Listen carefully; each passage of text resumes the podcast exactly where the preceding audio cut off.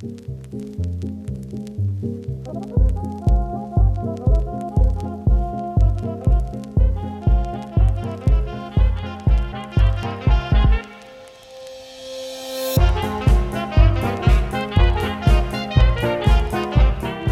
buenas amigas amigos y bienvenidos un día más al podcast Cine Cosas, un programa donde hablamos de diferentes temas relacionados con el maravilloso mundo del cine. Estáis escuchando a David Gómez y como siempre lo importante, ¿de qué vamos a hablar hoy? Pues bueno, volvemos al mundo creado por George Lucas, Star Wars, la verdad es que es un tema recurrente en este podcast y concretamente vamos a hablar de la segunda temporada de El Mandaloriano, una serie a la que ya dedicamos un episodio que disfrutamos mucho, la verdad, y, bueno, seguro que hoy también porque estamos muy bien acompañados. Como siempre, por un lado, no podía faltar mi queridísimo amigo Cristian Sutil. ¿Qué tal, Chris? ¿Cómo estás?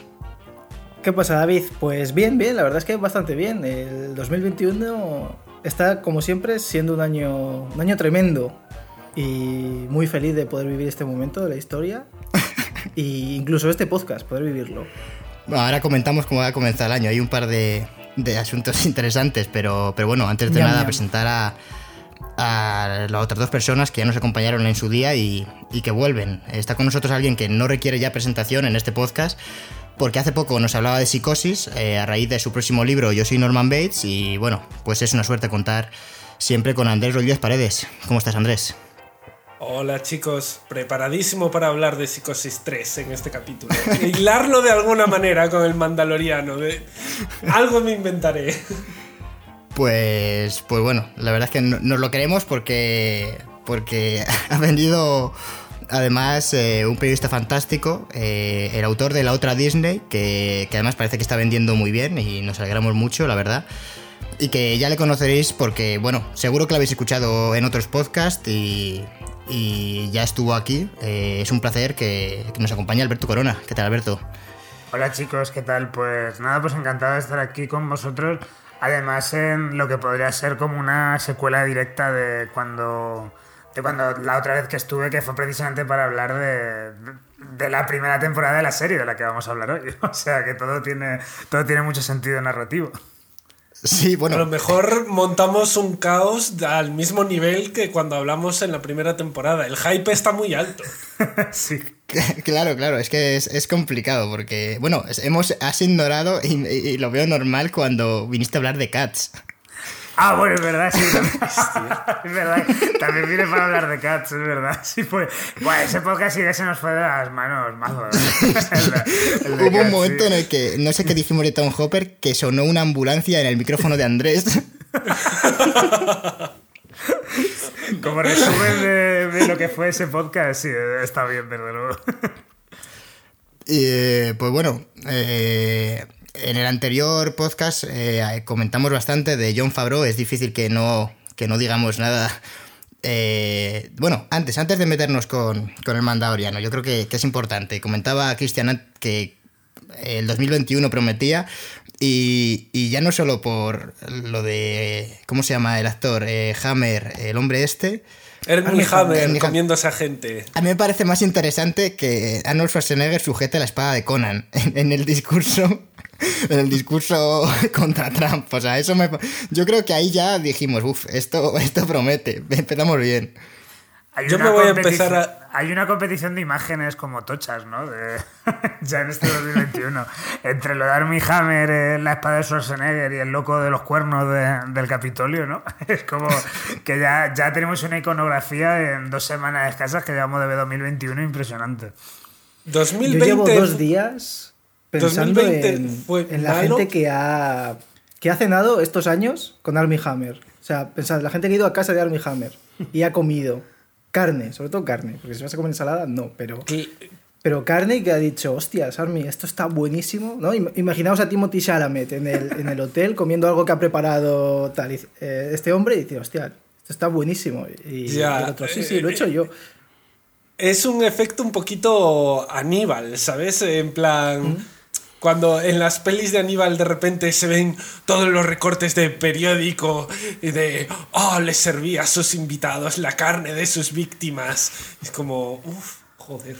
Terrible. Pero es que es muy fuerte esto, porque la, una exnovia y la exmujer han dicho que lo de los mensajes y eso que se lo creen, que piensan que es verdad. Entonces, hostia puta, estamos ante un tipo que, es peligroso. O sea, a lo mejor no ha matado a nadie, pero que es, que simplemente pues tiene unas filias sexuales pues un poco especialitas y ya está.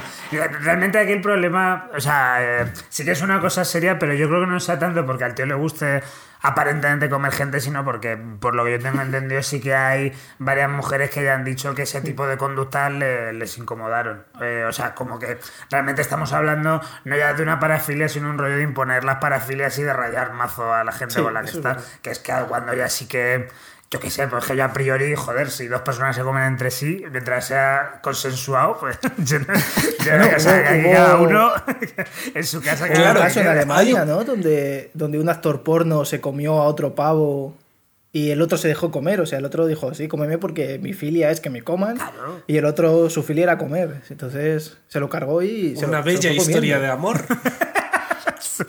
en el Romeo en el, Your Name 2. en el. Eh, es un tema así un poquito muy tangencial, pero en el monólogo que sacó Luis C.K., eh, que está creo que está en HBO, el último que sacó después de todas las acusaciones, lo único que dijo al respecto de todo este tema fue. Eh, espero que nunca tengáis que enfrentaros a que todo el mundo sepa cuál es vuestra cosa.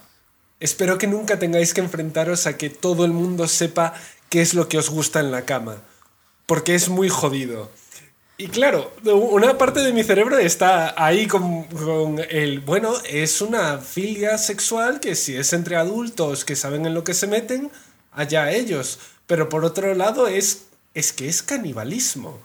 Es muy jodido. No, pero es que, no sé, como que les mandaba cosas, ¿no? O sea, o sea que un tío te diga, Buah, me, encantaría arrancarte una puta costilla y comérmela, yo creo que ya eso como una cosa en plan, hostia, este tío no, no está bien, porque coño, comer carne humana no es, no es algo que tú digas que es sano. Hombre, pero. o sea, a ver, sano realmente no lo sabemos. sano para el que, come, no, para el que da. que sea legal, ¿no? no, es algo que esté socialmente aceptado, Cristian. Pero bueno, en, otros, en algunos sitios el canibalismo eh, o sea, hoy en día, en puntos muy concretos, no me voy a arriesgar a decir lugares ni nada, porque no tengo ni puta idea. Pero, pero se sigue. Te lo estás inventando. Madre mía, la marcha. ¿eh? Te lo juro, ¿eh? que sí, que, que en alguna. Es que yo soy muy malo diciendo lugares y voy a decir al final y me voy a equivocar por miles y miles de kilómetros, entonces prefiero no decir nada. Claro, Buckingham Palace, en la zarzuela, en sitios así seguro que comen personas, pero no creo que... Joder, yo, o sea, David, yo, yo si de verdad estuviera en un... O sea, hubiera estado en un sitio donde se comen gente, yo me acordaría, tío. No, no, no, que yo no, he, estado yo físicamente en un sitio donde se coma gente. Ah, vale, vale, vale. Seguro. No, no que yo supiese, vamos. En muchos bares, Madrid, en Madrid hay muchos, muchos bares. Joder, ¿habéis estado en un, bar que se llama El Tigre de Madrid? O sea, Yo sí. O sea, pues ese es un sitio donde te ponen unas tapas que parecen recogidas debajo de la barra, que se ha quedado ahí acumulada, que se le ha caído a los clientes, y que tú eso lo comí y dices, madre mía, esto aquí, aquí han echado de todo, ¿eh? O sea. Joder, pues yo cuando. La última vez que fui a Madrid, cuando quedé contigo, Alberto, fui, fui yo y mi pareja a El Tigre y flipamos con lo rico que estaba todo. ¿En serio? Joder, hostia, si era, si era carne humana, bueno, pues mira, yo qué sé, ¿sabes? Yo estuve en León en un, en un sitio donde solo daban pinchos de morcilla. Y además tú, tú mirabas en TripAdvisor las, las estas y el tipo, el tipo era un tipo desagradable, además ibas y era muy desagradable el tipo. Pero la morcilla estaba cojonuda. Que podía estar hecha. Además, no era, no era morcilla de esta, la típica de Burgos, que, ¿sabes? Que está. Sino que era como una especie de paté. O sea, eso podía ser de verdad carne humana. ¿Realmente lo viste en Tripas Advisor? sí, sí, sí. Porque. Porque eh. eso creo que te da pruebas, ¿sabes? vas a lo que vas. Es la app que Army, le gusta Army Hammer, claro. Army Hammer descargándose TripAdvisor. He buscado y era. Es que lo, joder, lo, lo leí hace no mucho, para que luego no me digáis, cabrones. Pero era en las afueras de Benarés, eh, no muy lejos del río Ganges y, por esa zona. O sea, que, hay a ver, que son eh, sectas marginales y demás, pero que evidentemente al final no comer carne humana eh, es una convención social, que es algo de lo que estoy a favor, ¿eh? Pero, pero que no deja de ser una convención social. Estoy bueno, no vamos a cortarle las alas. Oye, yo a favor de no comer gente, ¿eh? O sea, claro, yo, yo lo digo esa porque... mierda no me va. no vamos a cortarle las alas a la gente que si, jolín, a ver. Cortarles otras cosas sí, pero las alas. Sí, para comerlas. Cortarles las alas para comerlas, pero no, no metafóricamente. bueno, el, el, Mandalorian, ¿no? Eh, entonces íbamos a hablar de Dave Filoni. que. Que bueno. No es caníbal, pero. No, bueno, no lo sabemos. Claro, a, ver los mensajes de Instagram que, tiene Filoni. que guarda debajo del sombrero un tupper ahí de. Lo guarda ahí. Lo, sí. Eh, a ver, Dave Filoni, por favor.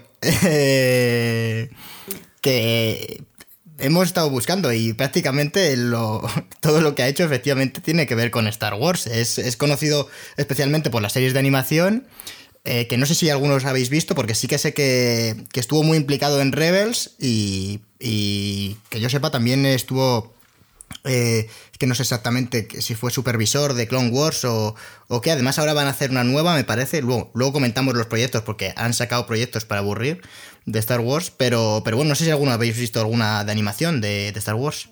Sí, yo, yo por mi parte las he visto. O sea, he visto Clone Wars más o menos entera, más o menos, que, que, tiene una cantidad de relleno, esa serie brutal. Y también Rebel la he visto un poquillo. O sea, en general todas las series animadas de Star Wars, eh, menos la primera Clone Wars que era de animación 2D y que esa la hacía eh, Tartakovsky. Tartakovsky, que estaba que te cagas esa serie. Estaba muy chula. estaba muy chula, ¿eh? Era, era simplemente 10 minutos de Jedi matando a droides y ya está. Era, estaba que de hecho no está, no está en Disney Plus, lo cual me cabrea mucho porque ah, pues, he buscado varias veces y. Porque era demasiado violenta se ve, para los estándares de Disney Plus. Es que realmente era, era una carnicería robótica, ¿eh? O sea, sí, sí, sí. si, si a Armie Hammer le gustara comer robots, o sea. Eh, pero bueno, o sea, más allá de esto, sí que Filoni, hasta donde yo sé, está, es el creador de toda lo que es la vertiente animada de, Star Wars. O sea, Clone Wars es un, es un proyecto suyo personal. Luego, luego terminó Rebels, eh, luego también tiene Resistance. Y la que tiene ahora planeada es eh, The Bad Batch, que creo que la van a traducir como La Remesa Mala, que es un spin-off de Clone Wars. Que es sobre los androides estos que son todos iguales, son todos los clones de, de Boba Fett, ¿no? Sí, son clones defectuosos. Son un, como un, un batallón de clones defectuosos que aparece en la última temporada de Clone Wars que no tienen demasiada gracia, la verdad, pero por lo que sea Filoni, pues sí que le gustan los personajes y le ha dicho, venga, venga, pues dale, toma dinero y haz una serie de estos pavos. Y, y bueno, de hecho en esta temporada del Mandaloriano ha dirigido el, eh, bueno, va a haber spoilers, evidentemente, como siempre en este podcast.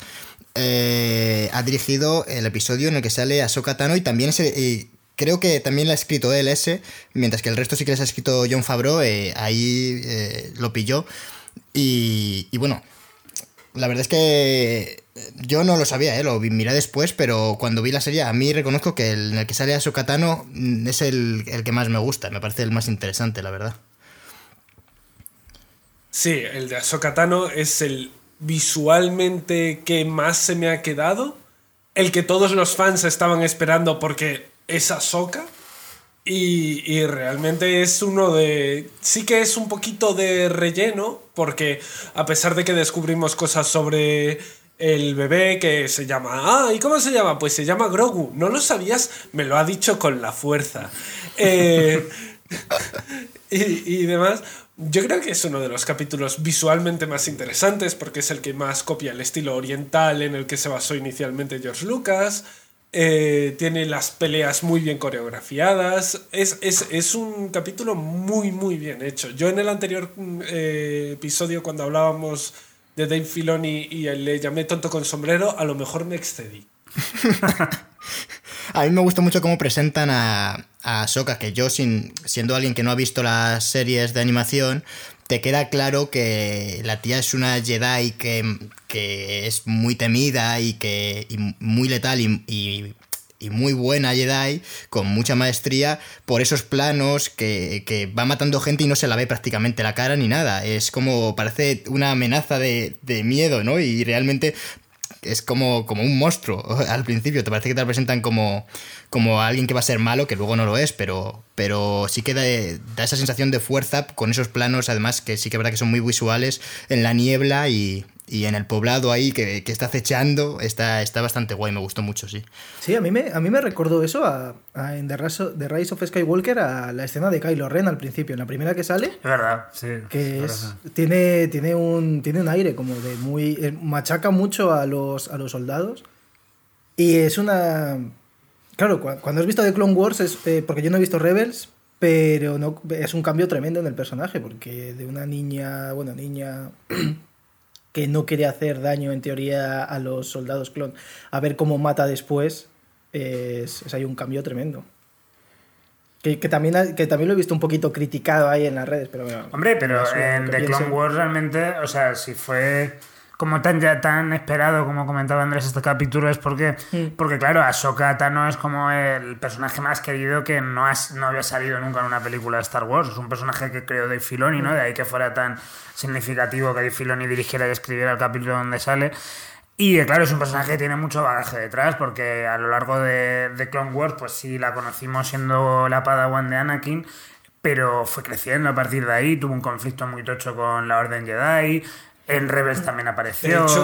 De hecho, eh, técnicamente Ahsoka no es una Jedi. Claro, exacto. O sea, realmente es una, es una tía que, que, se dio cuenta, fue la primera en darse cuenta de que la Orden Jedi era una, era una mierda por una, por una movida que tuvo y, realmente es una Jedi renegada. O sea, eh, como que la llaman en, en todo Mandalorian, lo llaman la Jedi, pero como tal, pues no es una Jedi oficial, digamos. Es, es, como Luke, que realmente Luke tampoco es un Jedi, porque la Orden Jedi ya no existe. Claro, exacto. Es un tipo, es, es, otra, es otra movida. Hmm. Que de hecho, yo no sé si, os acordáis cuando salió de Clone Wars la película, no sé qué año fue, el año 2008 o así, el, todo el odio que se llevó la pobre Ahsoka. Ah, sí. También yo creo que me, merecido. Es que la peli era muy mala. insufrible. Es que la peli era muy mala. Y es muy, además es que se nota demasiado como que es un capítulo largo de The Clone Wars y, y, Pero sobre todo que en el... Aquí yo recuerdo lo del doblaje de Sky White y Chulita. Que en la, en la serie de Clone Wars, Chulita sí que lo suelen decir, pero, pero Sky White ya no, ya no lo dicen. Pero, pero sí que era horrible. Y ahora es uno de los personajes, pues eso, más queridos y que, bueno, fue trending topic mundial durante horas lo de Ahsoka. Que bueno, trending topic mundial siempre es de Mandalorian, pero lo de Ahsoka fue fue tremendo. Cuando se anunció que saldría, cuando el día que salió y al día siguiente cuando se hablaba de que había salido. sí. sí. Además que además que interpretaba a Rosario Dawson, que es una actriz también mm. bastante famosa y tal. Que era la primera vez que íbamos a ver a Sokatano en carne y hueso, ¿no? Después de verla mm. siempre pues animada y tal. O sea, era, fue como muy, muy tocho. O sea, vamos, yo, yo tenía una relación bastante tangencial con Clone Wars eh, pero en el momento en que salió Ahsoka yo sí que me emocioné mucho. O sea, además, esa presentación que comentaba David, que es que es muy molona. O sea, tú estás feliz, madre de Dios, como se nos está cargando a todos con esos sables láser en blancos y tal. Era muy, muy molón. Además de que es ella la protagonista del capítulo. Que yo pensaba que iba a salir en plan muy poquito, en plan para hacer un cameo o algo y ya presentarla para su serie. Pero no, no, es protagonista y es, es la que lleva todo el peso de la trama. Y eso mola un montón. Que por cierto, eh, bueno, eh, Rosario Dawson ya está batiendo récords de sagas en las que sale, porque eh, sale en Vengadores, es Nebula. No, Nebula es la hermana, es la otra, es. No, no, pero, pero esa, esa, no esa, es, Rosario Dawson. Rosario Dawson donde sale es en, es en Luke Cage, creo. sí, es, la, es la enfermera de Daredevil. Ah, vale. ah, sale en Daredevil. Ah, bueno, claro, sí, porque Daredevil también es de la, del sí, mismo y, el, y en Luke Cage y también salen. Claro, claro. Sí, salen en las series. Es, la Nick Furia de, de las series de, de Netflix. Y, y, bueno, y nos estamos olvidando, no sé si lo sabéis, pero el, en ese capítulo, en el capítulo titulado, curiosamente, La, la Jedi, ese título de Jedi en inglés, eh, sale Michael Bien. Qué bien que sale Michael Bien, que es eh, eh, John Connor. ¿John Connor? No, no, Kyle Reese. Kyle Reese. Kyle Reese. y que también sale en Aliens y que, joder, mítico actor de los 80, que la gente se ha olvidado de que sale en ese capítulo, quizá porque sale eh, Ahsoka, pero bueno. Claro, si es que yo de hecho yo ni me enteré de que estaba Michael bien. Luego lo leí y digo, joder, claro, sí, el, el, jefe este de la guardia. Pero claro, como, es que no le dan apenas protagonismo, ¿no? Sí. Y cuando tú piensas en, en, este hombre, esa cara a mí no me viene. O sea, yo pienso en la portada del, del Metal Gear y digo, ese es, ese es Kyle Pero el pavo ese no, no sé quién es. Ay. Eh, pues yo no sé, yo no me viene ahora mismo quién es, ¿eh? O sea, así, os lo digo. ¿No has visto Terminator 1? Sí, sí, sí, he visto Terminator 1. Pues el, tío, pues el... padre de, John Connor, ¿eh? Sí. Claro, no, pero me refiero a. Pero me refiero en, la, en, el capítulo. O sea, ah, es el, o sea hasta has borrado al personaje en sí, ¿no? es que me pasa, esto me pasa con el mandaloriano que, que la veo y me, y me gusta y, la, y me dan ganas de seguir viendo los capítulos y demás, pero tardo en olvidarla poquísimo. De hecho, de la primera temporada me acuerdo de cosas, de cómo empezaba y alguna cosa por ahí, pero lo que son los. Si me dicen de que iban los ocho capítulos, es que no te sé decir tres, ¿eh? O sea, tengo que pensarlo bastante. Hombre, yo creo que llevamos 20 minutos hablando y solo hemos hablado de este. Eso también dice mucho. vamos a hablar de este y del último capítulo. Hombre, pero vamos a ver, porque, porque habéis empezado con lo de Ahsoka, pero, eh, pero si en un momento dado hubierais preguntado algo así como que os ha parecido eh, la segunda del Mandaloriano, yo hubiera dicho que es la mejor serie de la historia. En contraposición con la primera temporada del Mandaloriano. Que era la peor serie de la historia. Que, era la peor. Sí, sí, sí, sí, sí. Sí, o sea, yo, yo la verdad que, que, o sea, yo tenía ganas de venir a de que me invitarais al podcast porque es que como que soy un hombre totalmente distinto al que estuvo en el, en el anterior programa, ¿eh? O sea, yo ahora mismo soy, soy fan del Mandaloriano, de John Favreau, de, de Filoni y de todo el mundo. O sea, a mí ahora eh, me parece la serie perfecta esta. O sea, es que no puedo estar más a tope con, con el Mandalorian.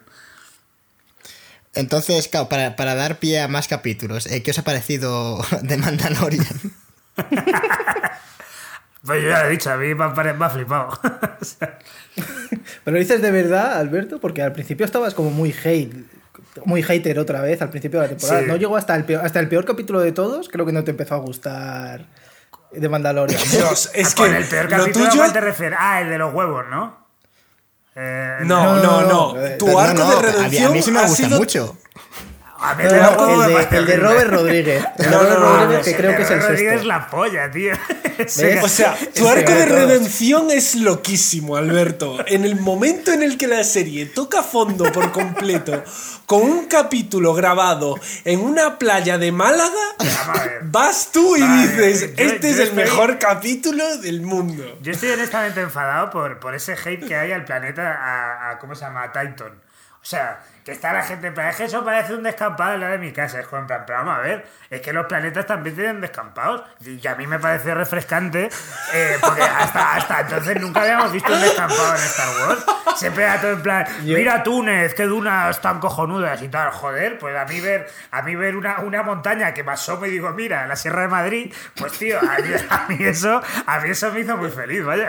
O sea, joder. Yo, yo, yo debo decir que yo vivo ahora, yo ahora estoy viviendo en Alicante y vivo al lado de un castillo de los dos que tiene Alicante. Pues literalmente, eh, yo vivo en una cuesta, está, estoy, yo vivo muy alto, y el castillo está al lado. Pues lo que hay entre mi casa y el castillo es, es Titan. Claro. Pero literal. O sea, ah, sí, sé que es el típico, es, la, es como el típico montón de piedras de mierda muy propio de, de, bueno yo la asocio mucho a España Alicante, pero seguro que salen un montón de o sea seguro que hay un, montón de lo que pasa es que nunca los vemos porque son feos.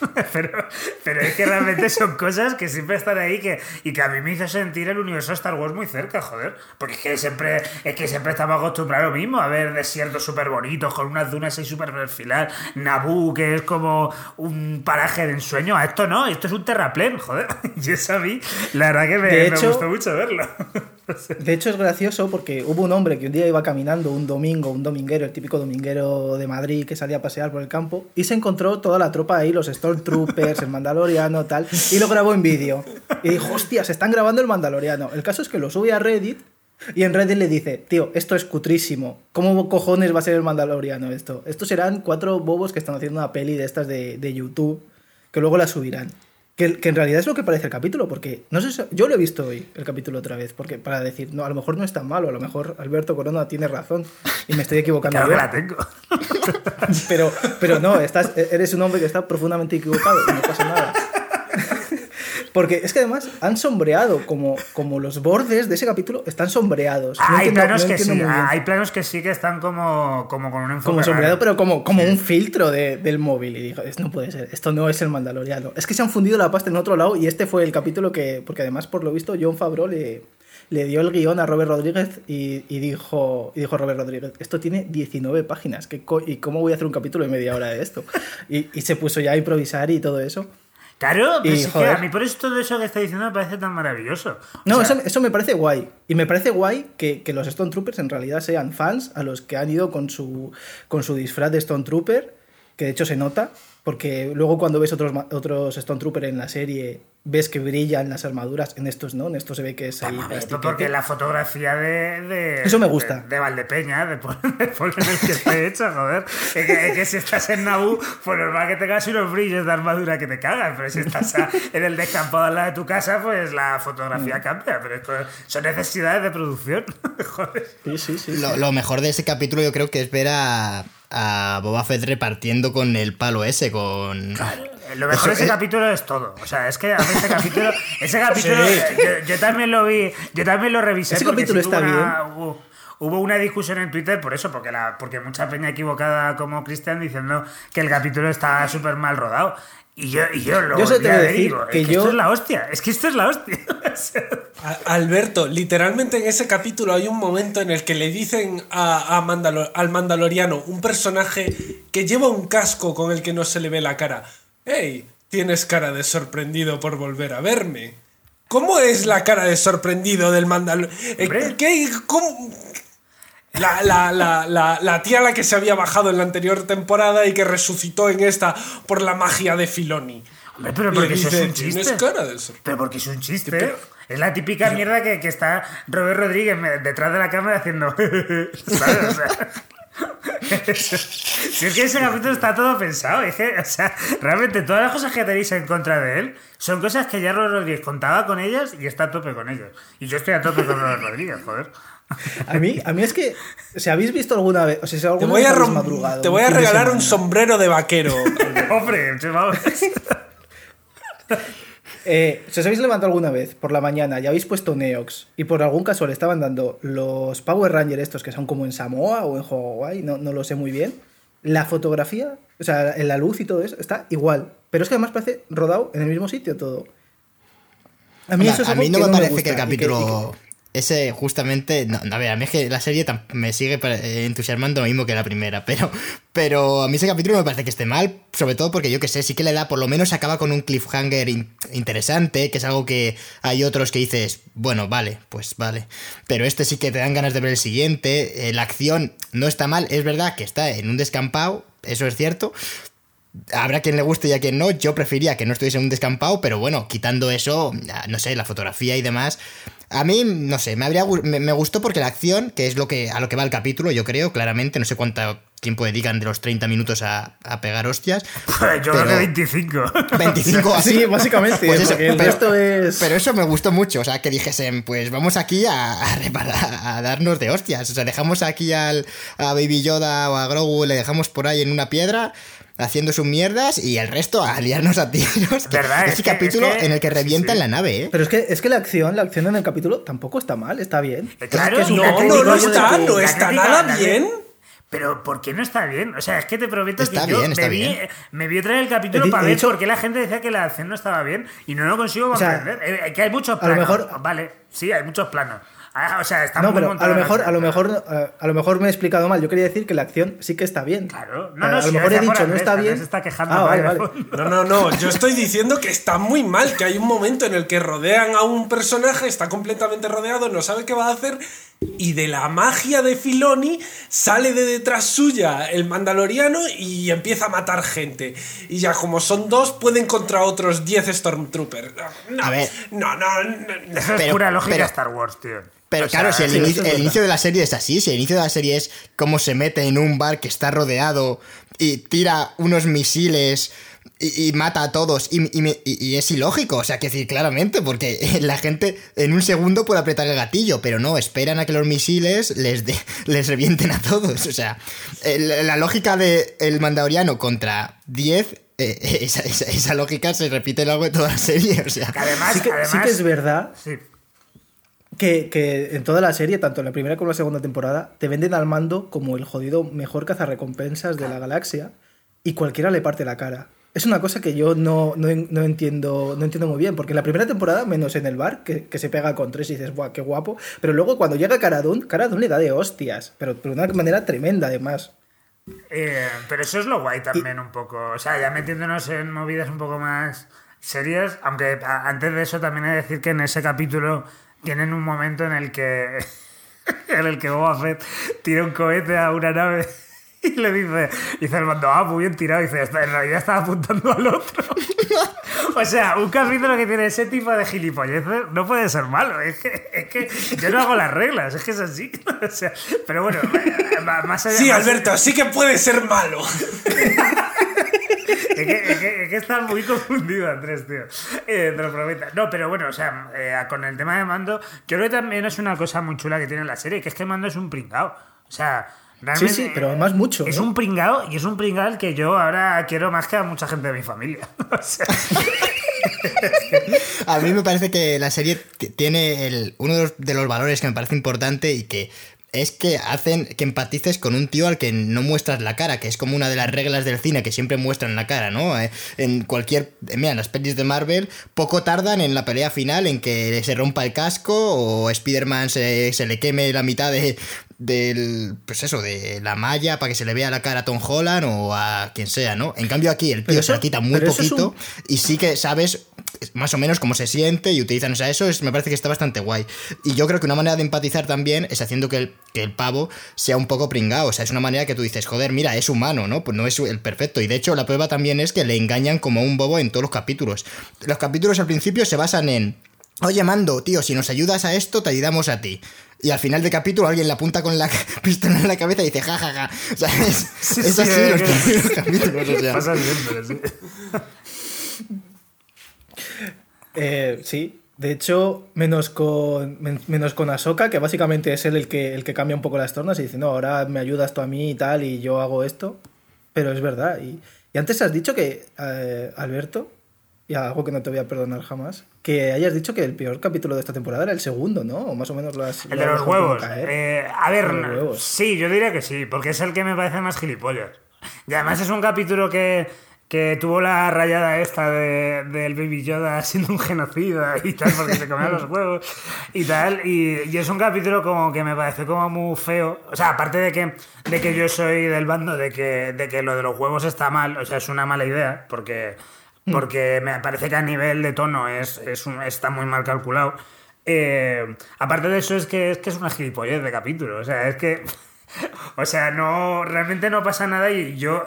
Y yo, como para mí el error de tono era tan heavy, eh, lo vi incómodo, ¿sabes? Estaba todo el rato como incómodo, en plan de, pero joder, si esto no es divertido, o sea, hace un segundo nos están diciendo que la señora rana, que tal es la única posibilidad que tiene de que su raza siga existiendo y tal, y nos tenemos que reír de cómo el bebé le come los huevos, o sea, bueno, pero eso, sonaba muy Armie Hammer, pero, pero, pero entonces... Eh, pues no sé, que, me, estaba todo el rato como raro viendo el capítulo. A mí me, fue un capítulo que me incomodó mucho. O sea, no sé. Pues yo solo, yo solo voy a decir que a mí me moló tanto que me he comprado la araña de Lego. ¡Qué asco, por Dios! ¡Arañas! ¡Qué horror! Eso ya así de entrada en general. A ver, a mí eso, además era un capítulo doble en el que... Eh, primero como que se quedaban atrapados debajo del hielo y luego la llegada al planeta, ¿no? Que es cuando conoce eh, eh, Mando al resto de Mandalorianos. A Bocatan, sí. No, no. Eso pasa en el siguiente capítulo. Te estás, te estás liando. El capítulo doble que tú dices es en el que llegan al. O sea, doble, entre comillas, que, que parece que son como dos en uno. Eh, que había dos ideas ahí y las han fusionado. Yo creo que te estás confundiendo, Andrés, con en el que llegan al, barco, que parece que va a ir de piratas y de. y que además molaba mucho el rollo del agua. Y después, en realidad, el capítulo lo que va es de coger una nave y de secuestrarla. O sea. Es cierto, sí. ¿Por qué no siguieron a fuego con la idea de un capítulo en el mar? Ya, eh, yo estoy a fuego con eso. ¿eh? yo, también, a mí también me hubiese gustado. De, hecho, hay un momento muy gracioso que, en el que, joder, lo, he visto en un vídeo por ahí y, estoy de acuerdo en el que el mandaloriano le llaman extremista básicamente en las, de, las tías estas, le dicen que su es que él sigue la religión mando esta como, como si fuese sí, un fundamentalista ahí o algo así, que, yo dije, hostias, no me lo esperaba ahora, van a dar la vuelta aquí al asunto. Y, resulta que se enfada, se va y, al 10, y a los 10 segundos aparecen otra vez, pero como de noche. O sea, es un poco raro, ¿no? Como, como si hubiesen omitido parte del capítulo o algo ahí. Sí, bueno, el tiempo, el tiempo en el Mandaloriano es muy relativo, porque se supone que, que en el primer capítulo se acaba de ir de Nevarro y luego vuelve cuatro capítulos después a Nevarro y a Griff Carga le ha salido la barba blanca y tal. Y dices, hostias, ha envejecido un año en, un mes. Una cosa que la política lo ha desgastado totalmente. Y así, y así está yendo, bueno, es que Nevarro ahora es, es, el mejor sitio para ir a vivir. Ah, una escuela y todo. Sí, bueno, y Nevarro, en un mes ha cambiado una cosa que, que han hecho hasta una estatua de, del robot. Me gusta mucho que, que es como es el mejor sitio para ir a vivir, pero ahí va, hay una. no sé si lo sabéis, pero está en los los malos, no sé ahora cómo se llaman. hay, una, hay una base secreta de imperiales ahí al lado. ¿Sabes? Estábamos esperando a que vinieses, mando, para ir a por ellos. Sí, a ver, es que, a ver, es una serie muy gilipollas el Mandalorian, o sea, también hay que... Y no pasa nada por decirlo, es que a mí es, una, es, una, serie de aventuras y cada, capítulo es una aventurilla, pues te lo lees y, o sea, te lo ves y dices, joder, pues me ha encantado, pues ya está, y pasas otra cosa, realmente o sea, Mandaloriano. sí que a mí en esta segunda. A, mí es que en esta segunda es verdad que sigue siendo aventurilla sin más, que es lo que un poco no me gustó de la primera, porque no, como que no conectaba. Pero como que en esta segunda, entre que se han metido a foco con el lore de, de Star Wars, empiezan a meter otros personajes y tal, y que creo que a un nivel emocional la misma ha funcionado mejor. La verdad que sí que he estado muy a tope. O sea, a nivel de yo llorar en el último capítulo, ¿eh? Cuando. con la despedida esta entre el Grogu y el mando. O sea, yo la verdad que me emociona mucho con la serie. Ah, vale, pero por la despedida, no por, no por el, el cameo. No por la aparición de Luke. No, no, no. no lo, de, lo, de, lo, del cameo es, es una cosa aberrante. Sí. Pero además, a, niveles que. Bueno, que, el, que luego en realidad, cuando ves a, cómo era Mark Hamill en los 80, dices, vale, pues, pues tampoco está tan mal la cara para lo que era Mark Hamill en los 80. Pero, pero mi idea hubiese sido poner a Sebastian Stan. Sí. Que y, le pones pues una peluca o le tiñes el pelo. Ya que le estás haciendo grabar el, el Falcon y el de Winter Soldier, le traes un momento que grabe esa mierda de escena y, ya está. Y, mira, si no va a pasar nada más, pues tienes a, este hombre que ha hecho de, de Luke y, ya está. Y si va algo más, puedes hacer una serie de Luke con, con Sebastian Stan. Sí, a mí la verdad que yo, yo defiendo lo que es la idea del cameo en sí. O sea, creo que realmente la historia necesitaba que apareciera Luke. Pero lo que es la ejecución y tal me parece ultra mega pocha. O sea, es que, es que tú, tú realmente lo ves y es este rollo de que además, o sea, si ya yo de por sí estaba en contra de estas resurrecciones y rejuvenecimientos digitales que se marca Disney, Encima que este es que es especialmente malo, o sea, es, muy cutre, muy, muy cutre y este rollo tan inquietante que tiene estas, estas, estas movidas digitales de que tú realmente los miras a los ojos y ves que están muertos, o sea que no, hay vida ahí. Esto en, el, caso de Malhamil era como, yo creo que mucho peor, porque el muñeco está bastante peor hecho. O sea, yo lo comparaba, por ejemplo, el otro día estuve revisando Capitana Marvel y ahí hicieron el rejuvenecimiento con Samuel L. Jackson y joder, es que no hay ni punto de comparación. El de Samuel, no, no, no, pero. pero el Samuel Jackson está cojonudo, está cojonudo, el de Samuel Jackson. Y este es en plan. ¿Piensas en el irlandés? Bueno, ya. Y tampoco estaba tan mal. Voy a ver. Eh, a mí en el irlandés no lo noté tantísimo. Yo tampoco, pero, pero sé, sé, que la mayoría de gente está escandalizada con sí, sí, yo, yo, odio. o sea, lo peor que tiene el irlandés, que a mí es una peli que me gusta mucho, es el puto rejuvenecimiento digital, ¿eh? Pues que además en el irlandés lo hicieron como además tope, eh, como peor aún por el hecho de que cuando rejuvenecían a los, a los pavos seguían siendo los mismos pavos, en el sentido de que no cambiaban el actor y entonces hay una escena de Robert De Niro donde cuando tiene 30 años y le tiene que pegar una paliza a uno, que el cuerpo de Robert De Niro es el de Robert De Niro con 80 años y ves un chaval que se mueve como un viejo, tío. es, que se nota de Pero que no puede, no puede mover la rodilla. Es que no puede mover la rodilla, tío. Dios mío, ¿cómo has hecho esta mierda? O sea, es que, es que o sea, me, me parece grotesco lo que, lo que lo del irlandés, ¿eh? O sea, no, por lo menos aquí han puesto. Es que, una millonada en hacer esa mierda, tío. que me da una que grababa, grababa con tres cámaras a la vez y toda la pesca. O sea, aquí, aquí se han limitado a ponerlo como un filtro, ¿no? Como. O sea, un, al final es rollo cats. Han cogido a un actor, o sea, han cogido otro actor para hacer los movimientos estos de. Pues cuando se tienen que cargar a los Stormtroopers y tal, pues han, puesto otro actor, de hecho salía en los créditos, y luego simplemente puede ser actor con el careto de Mark Hamill.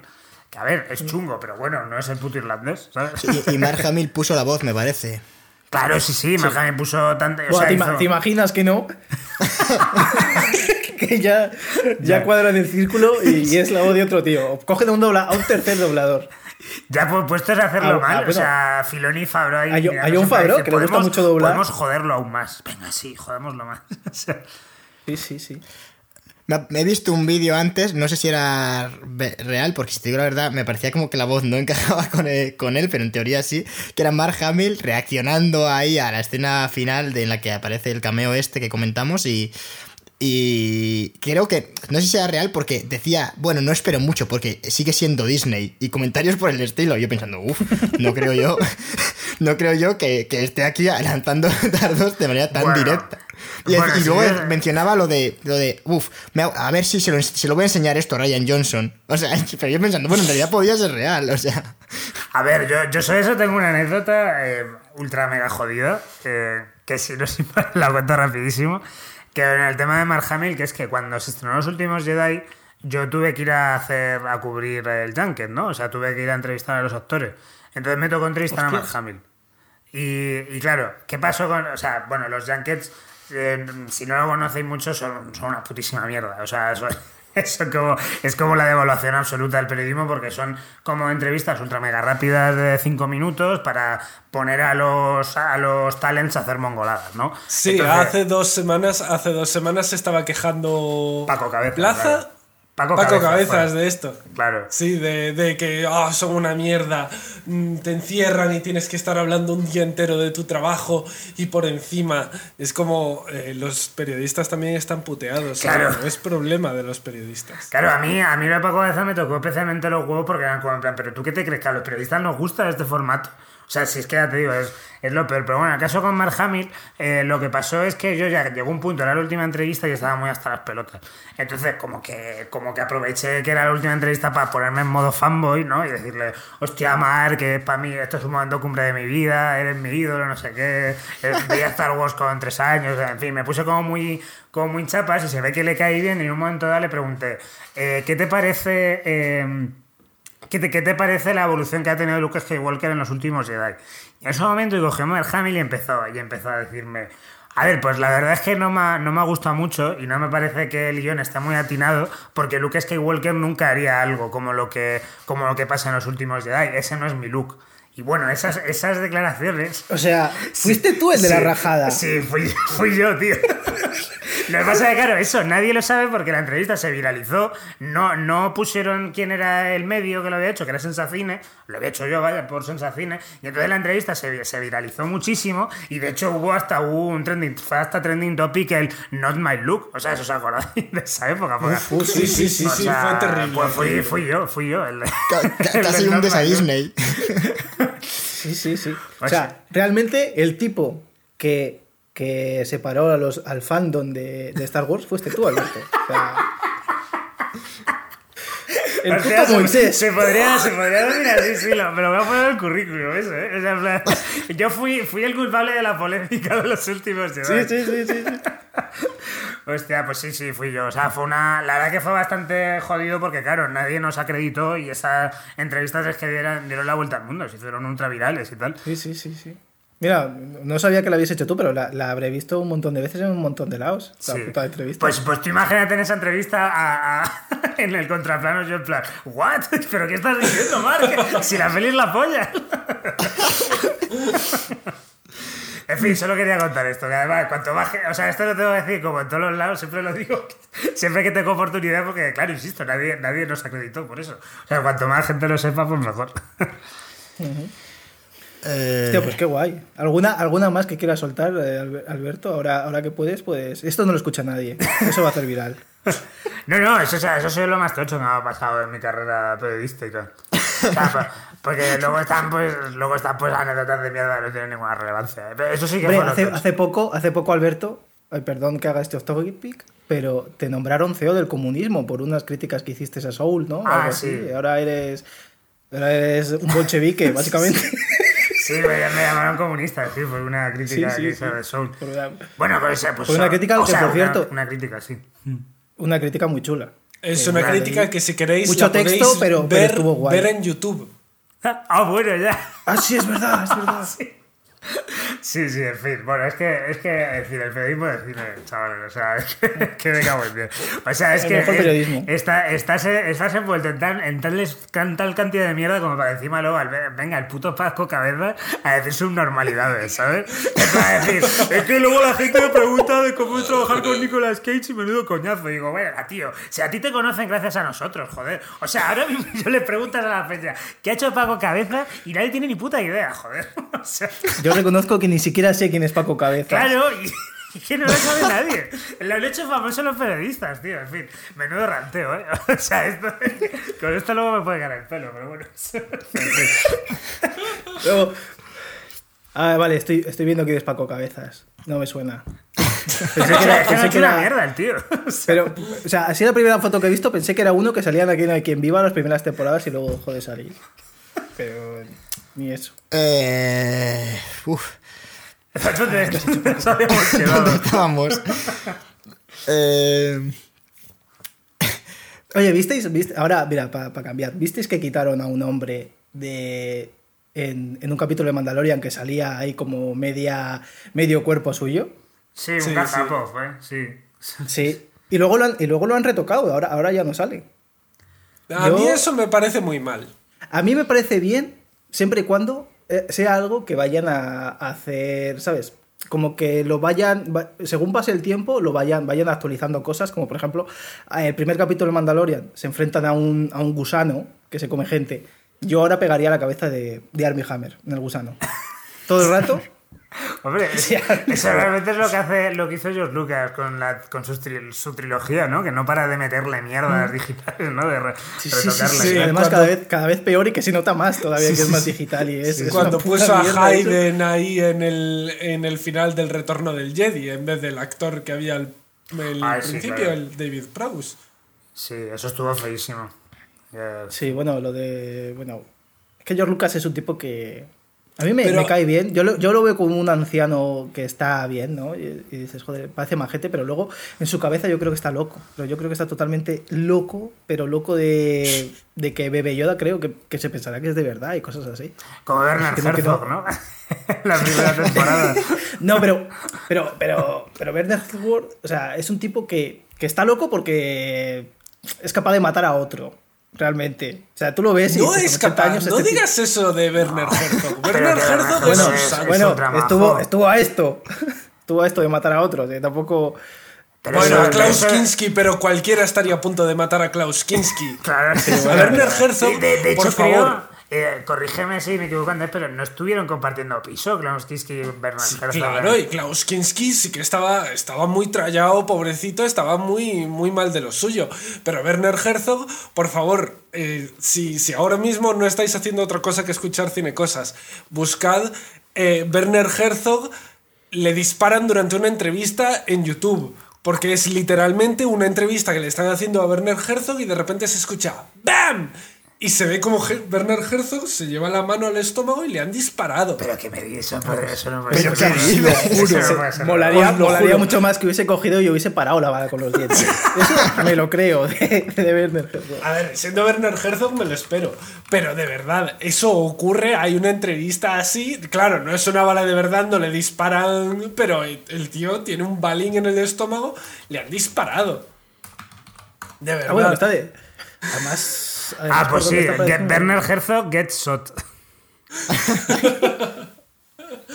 O sea, es un santo ese hombre y me jode mucho, me jode mucho que estén recuperando a Luke, a Sokka, a no sé quién y no vuelvan a sacarme un Werner Herzog biónico en la segunda parte de, del Mandaloriano con un ojo rojo diciendo I want to see the baby.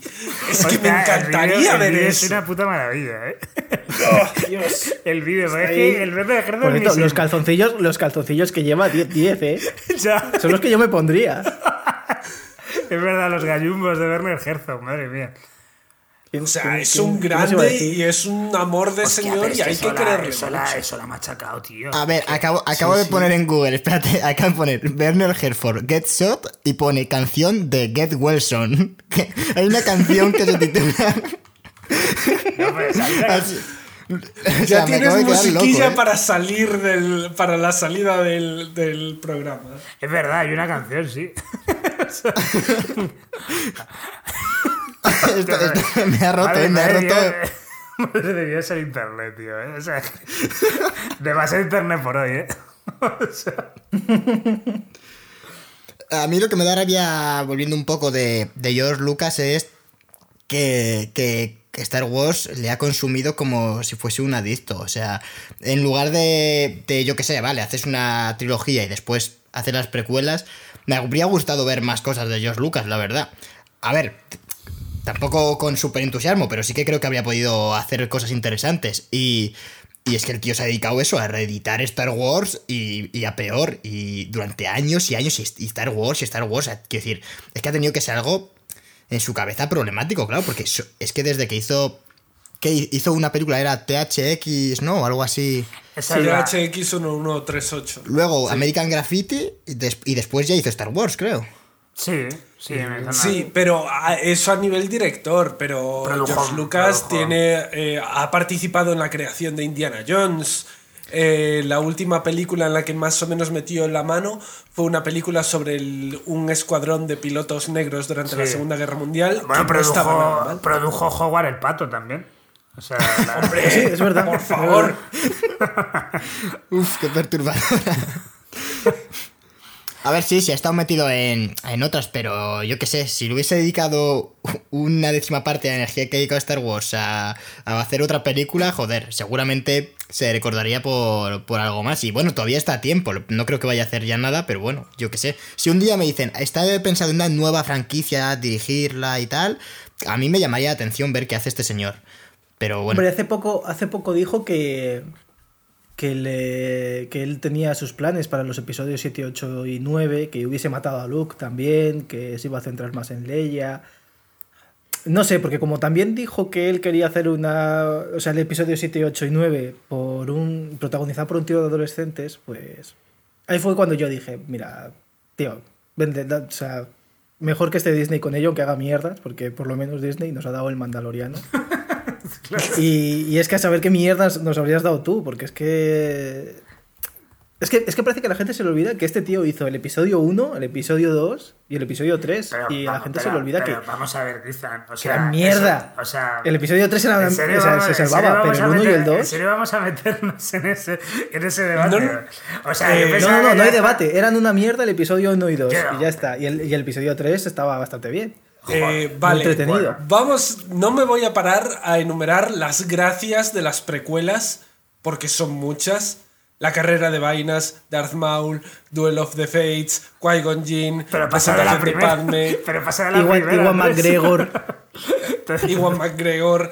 En la segunda, toda la trama de la construcción de los, de los, de los clones, el Consejo Jedi. No me voy a parar a enumerar todas las glorias de las precuelas, pero están muy bien, están muy bien. Lo que pasa es que a día de hoy estamos con... O sea, yo creo que ya se nos está pasando un poquito el chip de que las precuelas eran malas. Vale, quizá la segunda no era ninguna maravilla, pero porque tenía una trama amorosa que a nadie le cuajaba. Pero eh, quitando eso, a mí me parece una película que estaba que está aún a día de hoy muy bien. Y la tercera es increíble. Es increíble. La tercera es una cosa de locos. Yo reconozco. No va a ser una película jamás como el episodio 3. Que recuerdo con, mucha alegría el, primer episodio porque me pasé un, videojuego para ordenador de hace muchísimos años ah, sobre la amenaza fantasma que me lo pasé tan bien que la película, o sea, todo lo relacionado ya con el episodio 1, yo ya me acuerdo del videojuego ahí saliendo del inicio y tal, y me lo paso pipa, la verdad. o sea. Sí, yo ese juego también lo jugué, que yo recuerdo sobre todo una pantalla que tenías que ir por por la selva de Nabucco detrás de Jar Jar Binks, como te estaba guiando. Sí, uff, pero que se quedaba, el, eh, se quedaba el cabrón y no avanzaba, uff, eso. Sí, sí. Estaba... es que no era, no era, un buen juego, ¿eh? O sea, yo, yo lo recuerdo como en plan de, de hostia, qué molón, pero yo, a mí me, me saltan imágenes y, yo, y no era un juego demasiado guay, la verdad. No, no, para, jugar, para jugarla ahora no. Claro, a ver, también es que, claro, eran, eran los eran bueno, no eran ni los 2000, yo creo. Yo creo que eran 99 o así cuando se estrenó la peli. No, bueno, yo suscribo todo lo que dice Andrés, ¿eh? O sea, a mí, la, a mí la, yo soy ultra defensor de las precuelas y vamos, ojalá la trilogía esta nueva hubiera tenido la mínima parte de la coherencia y de la emoción que tuvo que tuvo la, la trilogía de precuelas. Por muy buena que sea los últimos Jedi, evidentemente, a mí me gustan mucho los últimos Jedi, pero a, un nivel de conjunto es que, vamos, para mí las precuelas están muy por encima de, de, de estas nuevas. Vaya. Hombre, a mí también me lo parece, pero pero sobre todo porque eh, lo que tú dices a nivel de conjunto, porque la última película de Star Wars es tan mala, tan mala, que, se cargó, literalmente es, como la escena de Rogue One en la que, se chocan todas las naves y, van haciendo efecto dominó y destruyen. Es que es eso, o sea, es que da, igual, lo que hubiese antes. Es tan malo el cierre, pero desde el minuto uno, que, hay los títulos de, O sea, antes de que aparezcan seres humanos, eh, los títulos ya son tan malos que, que ya da igual, o sea, es que da igual lo que hagan.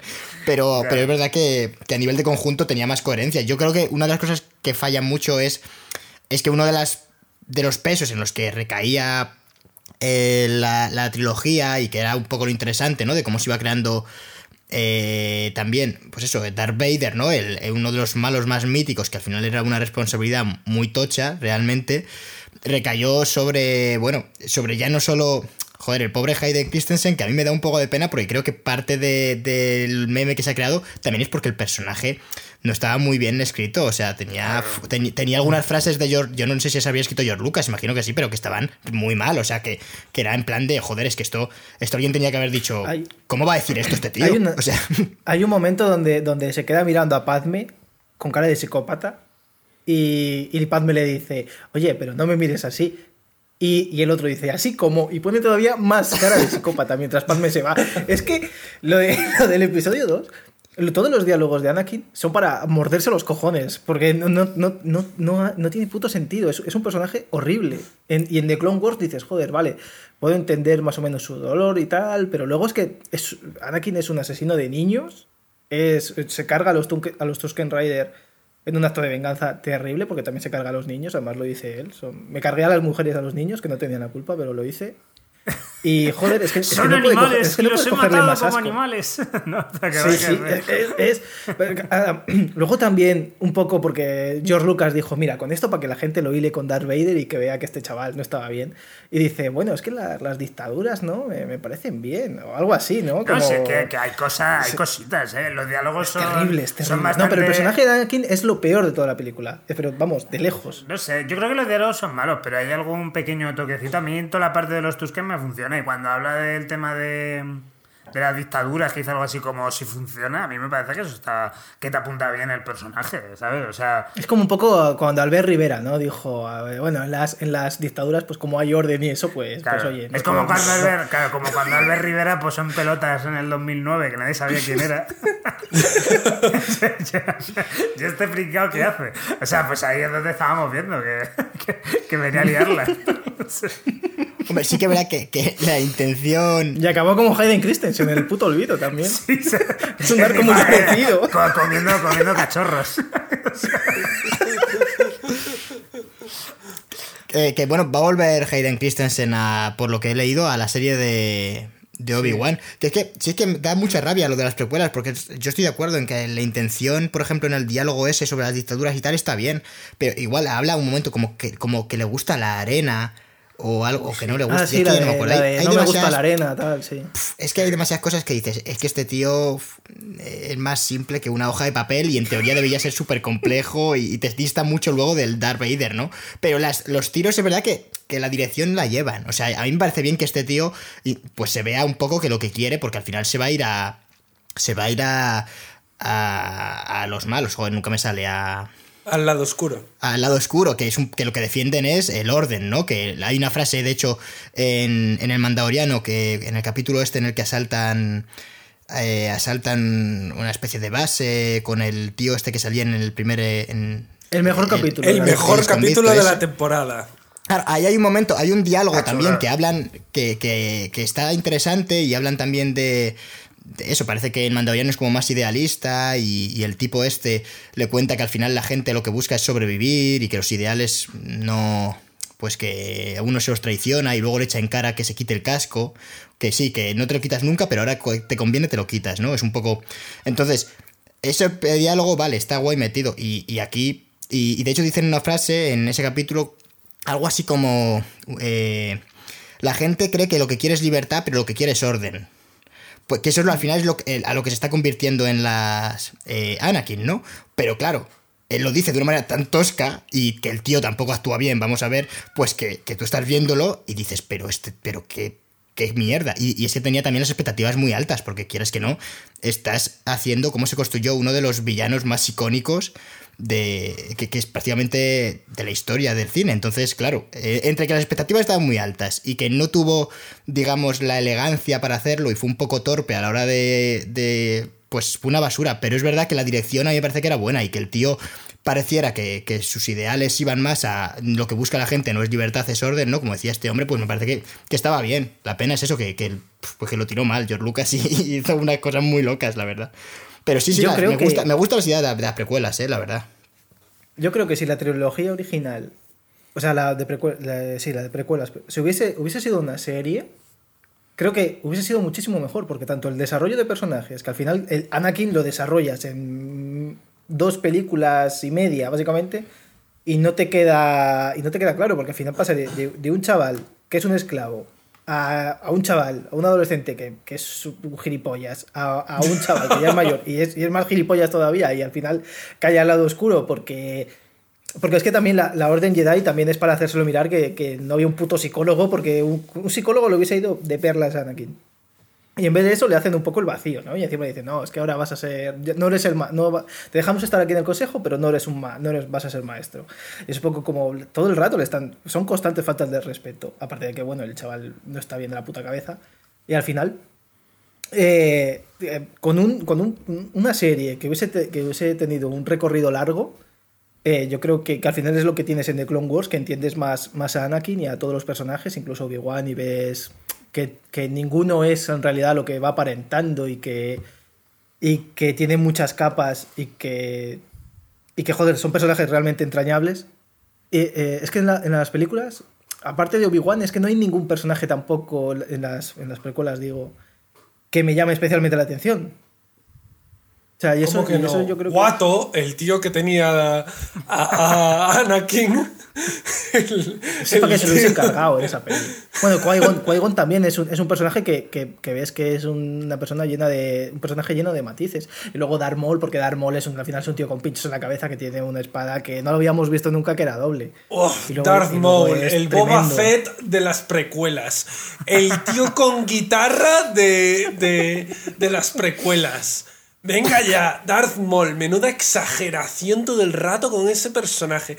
Nos lo intentaron colar en Rogue One, nos lo intentaron colar en Rebels, nos lo intentaron... Yo siempre que ah, alguien Pero, si el arco, el arco de personaje en, en, The Clone Wars... O sea, es increíble. O sea, Darth Maul es lo mejor de The Clone Wars. Sí, está muy chulo lo que hacen con él en, The Clone Wars, con lo del hermano, la conquista de Mandalore y tal. Sí. Eh, o sea, es verdad que en las pelis pues es una chufa, pero, pero creo que han sabido construir bien a partir de él. No sé, hecho, a mí me parece eh, construir en base a leyenda creada por fans, no... Sí, no, porque, realmente... pero, realmente lo que hicieron fue coger lo, de, lo del canon antiguo, lo que ahora es Legends, y llevarlo a hacerlo super canon con, con The Clone Wars. Y ahí os quiero hilar de, de nuevo al Mandaloriano, porque tengo mucho... La segunda temporada, vale, no me ha parecido ninguna maravilla pero creo que de cara a la tercera va a salir un personaje por el que siempre he tenido mucha curiosidad, que es Throne. Thrawn, hmm. T-H-R-A-W-N, no sé cómo se pronuncia, que es como una especie de, de, de, oficial del imperio que, eh, que creo que va a ser Jason Isaacs y que me intriga muchísimo realmente. pues, pues y que era es un personaje, Legends. Es un personaje que sale en Rebels. Que no sé si tú, Alberto, habías dicho que te habías visto Rebels. Eh, bueno, he visto sé lo que pasa en Rebels, vaya. Bueno, es... Sí, vale. Pues es un personaje en Rebels que para que los que no se hayan visto Rebels pues se lo ven. Y este tío es el gran almirante Thrawn, que es una de las manos derechas del emperador. Y, y yo, había, yo he escuchado que en realidad ya lo va a interpretar el mismo tipo que lo interpretaba en, en la serie de Rebels, que es eh, el hermano de Matt Mikkelsen. Además de que está hecho a, a su imagen y tal, y es, es un tipo así largo, eh, con, con, los mofletes un poco ¿no? encogidos y tal, y, y, parece que va a ser ese, y que van a, y, va a ser uno de los, no sé si antagonista o por lo menos personaje importante de la serie de Ahsoka. Claro, o sea, yo, yo lo que creo es que Thrawn va a salir en la serie de Ahsoka, no en. O sea, no creo que en el mm. Mandalorian le, veamos. O sea... Es que la serie, la, serie de Ahsoka además iba a ser de, dibujos y cuando mm. se dieron cuenta en Disney que el Mandaloriano había, lo había petado, pues dijeron, pues esta también para pa claro. claro, porque técnicamente ha acabado el Mandaloriano, ¿no? Con lo que ha salido no, no, va, a haber, va a haber tercera, temporada. Va a haber, tercera temporada, sí, sí. Claro, porque a mí con lo de que acabase con esa amenaza, porque me lo tomo como una amenaza de el libro de Boba. Eh, no, pero eso es una serie. O sea, eso, eso van a hacer un, spin-off del spin-off que, que es el Mandaloriano. o sea, en. Eh, bueno. claro, va a haber tres spin-offs de, de, Mandalorian más allá de Mandalorian, que son eh, Ahsoka el libro de Boba Fett, The Book of Boba Fett y Rangers of the New Republic, que probablemente la prota sea Gina Carano. La, ¿Cómo mm. se llama en, en la. Eh, Caradun. Caradun. Sí, eh, realmente es que al final Disney se ha montado una, un encaje de bolillos tremendo, ¿no? En base solo a, hostia, hacemos una serie, una serie y la, gente no nos odia. Vamos a anunciar 20 de golpe, ¿no? y, no la ve, y no la ven solo 15 personas en Cartoon Network a la una de la mañana. claro. No, y aparte de eso, sobre todo, la buena recepción que ha tenido el Mandalorian, ¿no? La, la unanimidad, ¿no? Porque porque, joder, todas las pelis que se han estrenado de Star Wars, menos quizá Rock One, han dividido muchísimo al fandom, ¿no? Entonces, claro, de Mandalorian como que parece que todo el mundo está, está de acuerdo en que la serie está chula. Entonces, como que han seguido van a seguir en esa línea, ¿sí? No fueron las pelis, fuiste tú con la entrevista. es cierto. O sea, ¿cómo, le echas la culpa a la película? Todo lo que, va mal, todo. Pues todo lo que hay mal en Star Wars fue culpa de Alberto Corona. Alberto Corona ahí, que, le da por preguntar, cabrón. Pues de las. Por mencionar un poco, porque se ha anunciado, es que muchísimas, muchísimas cosas. Eh, se confirmó la tercera temporada del Mandaloriano, lo que comentabais, en una serie de Ahsoka, la de eso, de Rangers of the New Republic, la serie también de Cassian Andor, la de Obi-Wan Kenobi, que lleva ya anunciada, ni se sabe, los acólitos, eh, Star Wars, lo que mencionaba también Alberto antes, eh, The Bad Batch, la remesa mala. Star Wars Visions, que eso yo no lo sabía y reconozco que, bien, preparando esto me, me, ha llamado la atención. Lo único que he leído es que es una serie, un anime de Star Wars. no sé exactamente de qué tratará. Luego otra de Lando. y bueno, es verdad, la que va a dirigir Patty Jenkins, la película también de Rogue Squadron. Y una que yo estoy seguro que a Alberto le encanta, que, va a estar eh, dirigida por Taika Waititi. y aparte, aparte creo que hay otras dos que ya eran... Eh, porque cuando salió lo de los reportes estos, hubo un tío que dijo, van a sacar cinco spin-offs de, de The Mandalorian. Y de momento el tío dijo una de Ahsoka, una de Boba y, y no sé cuál más. La, trilogía de Ryan Johnson la descartamos ya, ¿no? Ah, bueno, sí, totalmente. No, Eso, a Ryan Johnson ya las manda a hacer puñetas ya. O sea, pero bueno, que está bien, que Ryan Johnson se dedique a hacer secuelas de puñales por la espalda. Sí, sí, sí. Uf, iba a decir eso, eh, justo. Estoy, puñales por la espalda, la verdad es que estoy deseando que, que saquen más, la verdad. Sí, sí, más Qué maravilla, con, con Daniel Craig como el detective este. Pues, pues no sé, la verdad, a mí no es que, quitando Obi-Wan Kenobi solamente por ver, es que la veces que me he visto de vez en cuando me saltan vídeos de de eh, eso de Obi-Wan en las precuelas y, y, un montón de montajes con Hello There y mierdas así que, que me han generado unas ganas de ver la serie. Eh, Mira, una ansia hay cinco, hay cinco producciones que yo creo que nunca van a salir. Y si salen, me lo, y si se anuncian, me lo creeré cuando las vea. Que serán eh, Los Cuatro Fantásticos en Disney, la película de Gambito, la película de Spawn y la serie de Obi-Wan Kenobi. Son cuatro proyectos que sé que no se van a hacer jamás y si se hacen no me lo creeré porque no es, no, no es, no, no, ¿qué va? El año pasado creo que salió una de estas que tenía en lista de, de, cosas que no iban a salir jamás y tampoco fue para tanto.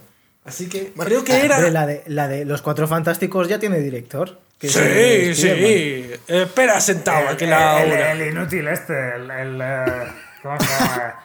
El John Watts, este, ¿no? Que, que el John Watts. Que le llamó Marvel, hizo las pelis sin rechistar y dijo, bueno, pues yo hago lo que me digáis.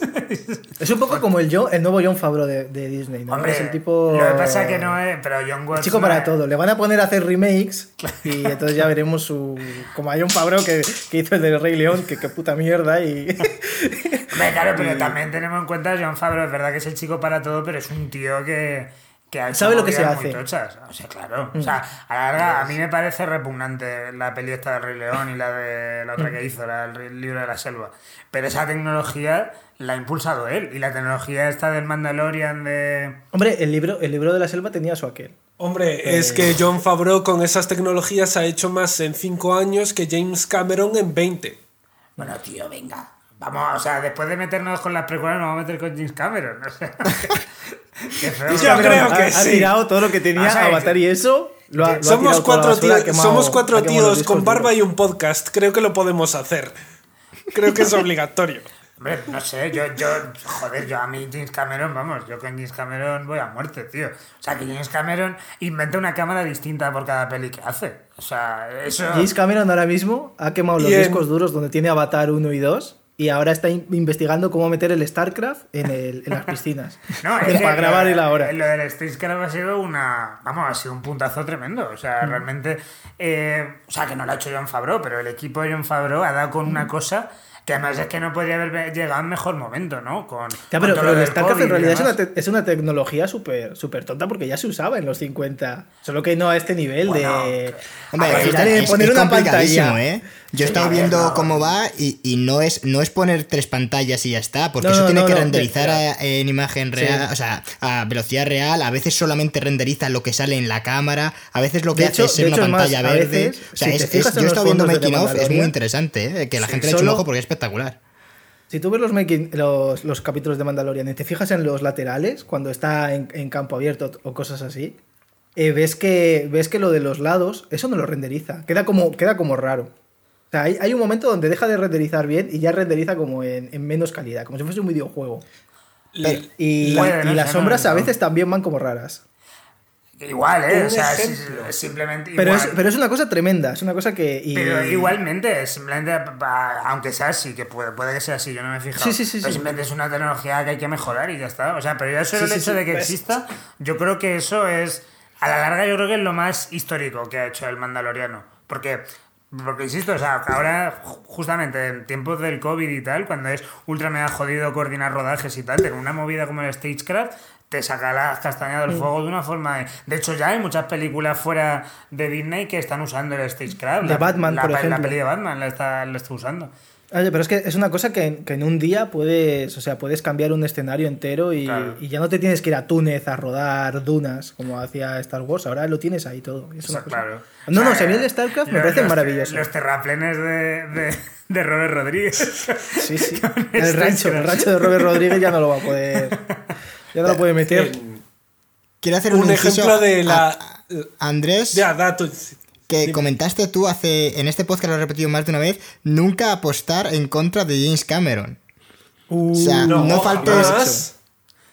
No, jamás hay que apostar en contra de James Cameron. Y si quieres apostar en contra de James Cameron, decir, ¿cuándo va a sacar James Cameron eh, Avatar 2? En 2022, ¿no? Pues puede que dos años después de eso.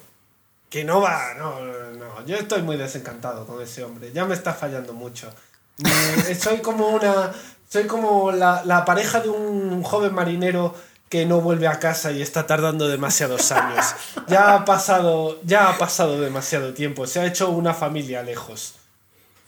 Por cierto, que lo que decía antes, eh, que se había retrasado Obi-Wan Kenobi, ¿sabéis por qué se retrasó? Lo por, de el, Kenobi, por el guionista. Eh, sí, no, porque había, había hecho como el mismo guion que el Mandaloriano, dijeron. Bueno, una, o una cosa muy parecida. A ver, es, que, es que hay muchos rumores, o sea, como que eh, cuando estaba en manos de José Inamini, eh, pues eh, como que hubo, cundieron rumores de que, de que la peli, o sea, de que la serie iba a ser rollo Mandalorian con Luke Skywalker de niño en vez de Baby Yoda, que de hecho se llegó a decir que Jacob Tremblay le podía interpretar a Luke. lo que pasa es que al final eso quedó en nada y ahora, porque, por eso, porque por lo visto el guion que hizo José Inamini pues no le moló a lo de Disney, y ahora está un, un tal Joby Harold, que creo, no sé, no sé qué ha hecho, hizo algo. Es que, eh, eh, claro, esto está también a ser por, por la noticia, que tengo que escribirlo. Y, y, hoy justamente eh, parece, ha salido la noticia de que, de que Obi-Wan, la idea es que se empiece a rodar la serie este marzo, pero que están teniendo problemas porque por lo visto, aparte de usar el Stagecraft, el equipo ha querido construir un set, digamos, tradicional, muy, muy tocho, en un pueblo de, Inglaterra. Y la gente de ese Boston, me parece, ¿no? Eh, ¿no? Realmente la zona no la conozco. El pueblo se llama Little Harlow o algo así. Y sé, que, sé que es que lo he estado viendo también porque había, había como muchos americanos, o sea, había dicho que era como Boston, y había mucha gente de Estados Unidos que había ido a Boston a buscar el, el, sitio donde estaban grabando y tal, y no habían encontrado nada, y es que era Boston, Inglaterra.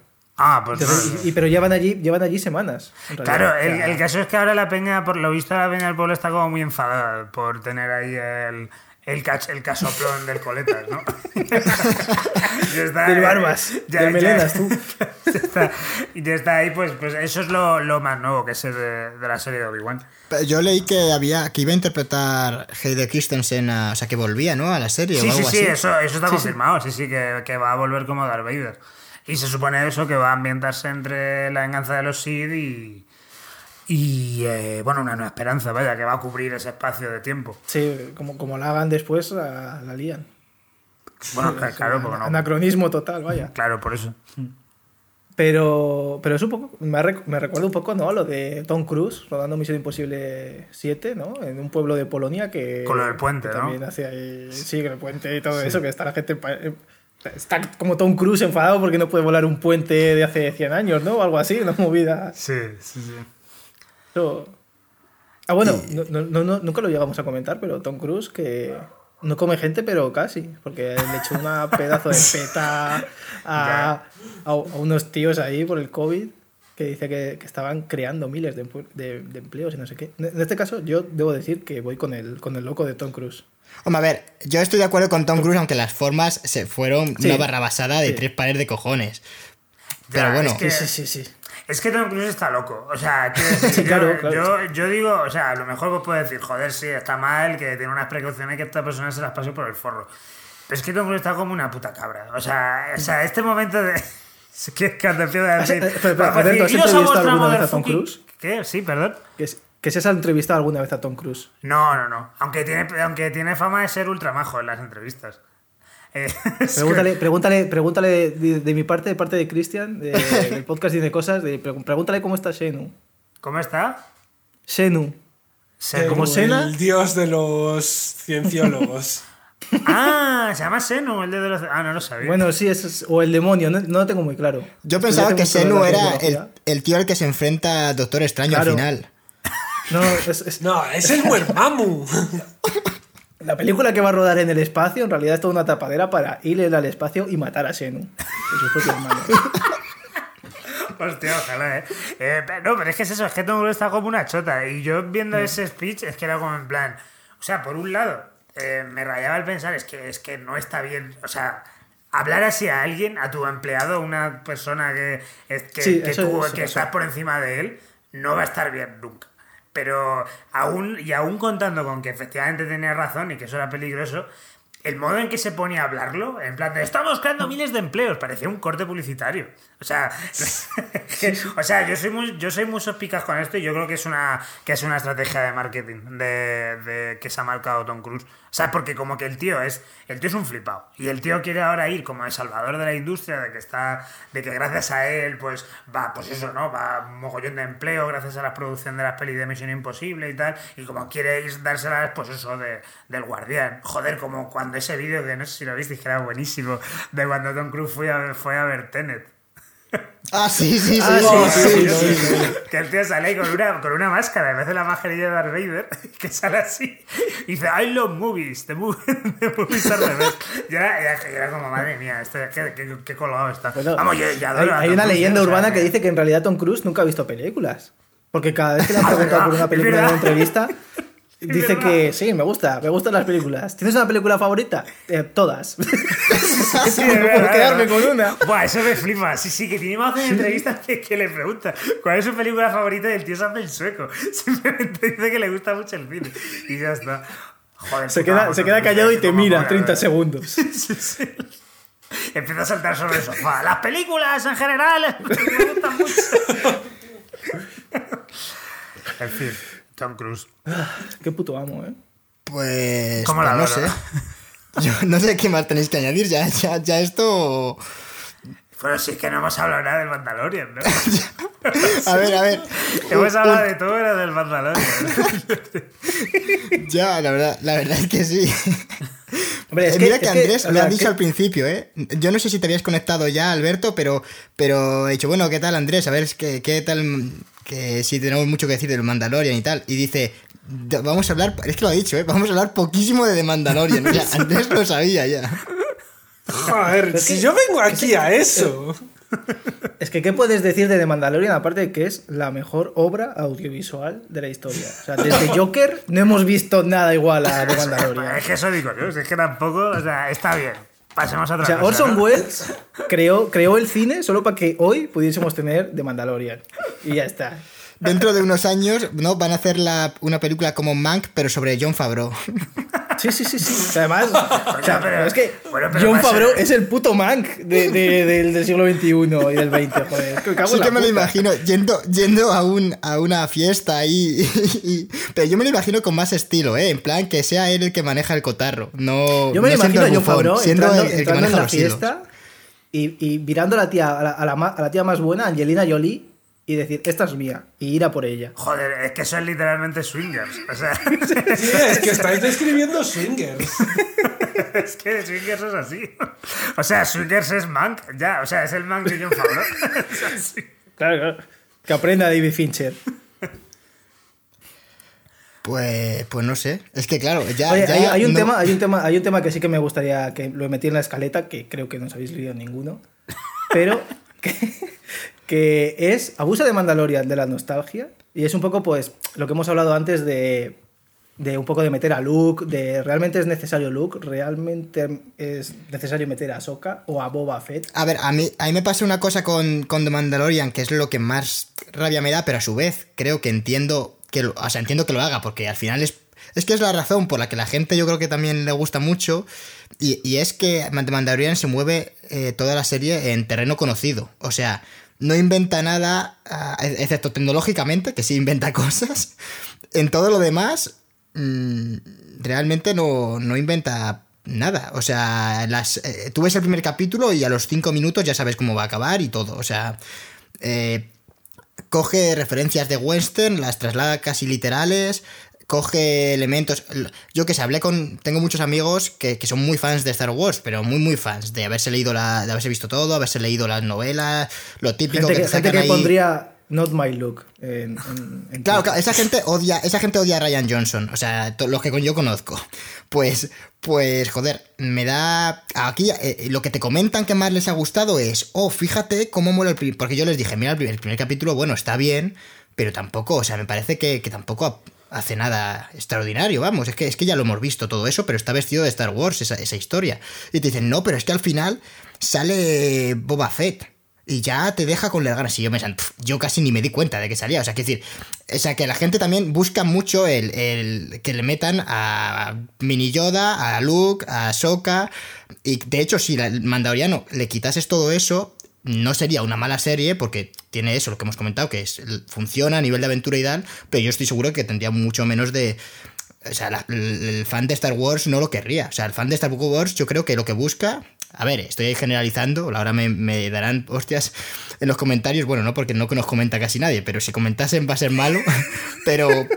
Pero sí, pero joder, yo creo que lo que buscan y lo que yo hablo con la gente que les flipa es, ah, sí, es que han metido a Soka, es que han metido, o sea, es todo autorreferencial y auto acariciarse el pelo a, Star Wars a sí mismo, o sea. Claro, pero eso era, eso es algo que es ya endémico en, en Disney. Eh, el año pasado hubo una especie de presentación de todos los grandes proyectos de Disney de cara al futuro, de los próximos 5 o 6 años, y empezaron a anunciar cosas que parecían de coña. Yo lo comentaba con, con Alberto mismo, que estaban anunciando Ocus Pocus 2, que estaban anunciando películas que era imposible en la mente de nadie que, anunciasen continuaciones de clásicos de televisión súper raros.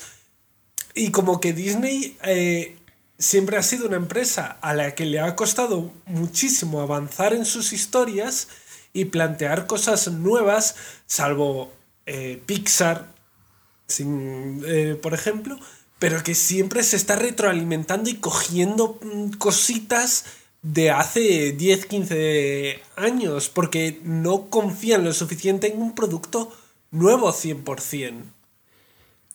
A ver, y yo también entiendo que a estas alturas, después de los bandazos que había dado, eh, no creo que yo estuviese que Disney estuviese pensando, vamos a arriesgar otra vez más y hacer una serie total que, cuente algo revolucionario y enfocada de una manera distinta, pero que sí que se ambiente en, en Star Wars, porque porque yo creo que les habría, o sea, es que es muy complicado ahora que les salga bien, o sea, solo hay que ver que todos los proyectos que han hecho, eh, Rogue One ha sido el que menos polémica ha tenido y bueno, o sea, y bueno, o sea, entre comillas. Entonces yo entiendo que, que, el Mandaloriano es un paso lógico a estas alturas, pero a mí me gustaría, de todas las cosas que anunciaron, pues que en alguna digan, oye, vamos a intentar hacer algo distinto, porque si todas las series que han anunciado se van a basar ahora en este modelo de, de darnos lo mismo, pero vestido de Star Wars y, que de vez en cuando, cada tres capítulos, salga un personaje que todo el mundo amaba, pues no sé. A mí me deja que desear, la verdad. Claro, es que uno de los aciertos de la primera temporada de The Mandalorian es que sin ser tu fan de Star Wars, puedes entrar fácilmente a ella. Y dices, joder, qué chulo es todo esto, ¿no? Porque ni sabes quién es Yoda, pues te la suda lo de bebé Yoda y todo eso. Para ti es un bebé normal. Pero es que esta segunda temporada creo que abre demasiadas puertas a, a, a demasiados... ¿Sabes? Es un poco como la Batman contra Superman de, de, de Disney, ¿no? Que, que, ahora, ¿no? Es como te meten a Wonder Woman, te meten a Doomsday, a no sé quién y tal. Demasiadas tramas o demasiados personajes que de los que sí que quieres saber más, pero los han metido todos como muy de golpe. Que si ahora Luke, que si Ahsoka, que si Boba... Entonces es un poco como entre, el, entre que quieren vender muñecos y, al final que esto vaya, tenga, asiente raíces, que es que luego haya ramas con más, con más series, yo lo, veo un poquito forzado. Pero tampoco lo veo tan mal como pasaba en Batman contra Superman, que te lo meten como ahí a, piñón y, te lo tienes que tragar en, dos horas y media. Aquí por lo menos ves un poquito de uno, un poquito de otro. A mí, no me parece que esté mal metido, ¿eh? lo, lo, que cuestiono ya es el hecho de el valor que tiene meter esto, en ¿eh? que la serie, mucha de la base sea esto, la autorreferenciarse. Es, es, lo que. Pero bueno, que también es eso, lo que dice Andrés, que es que en Disney eh, se basan en eso. Entonces. Pero a la vez, claro, tengo la paradoja esa de. a mí, yo no es, no es lo que yo querría, pero la mayoría de.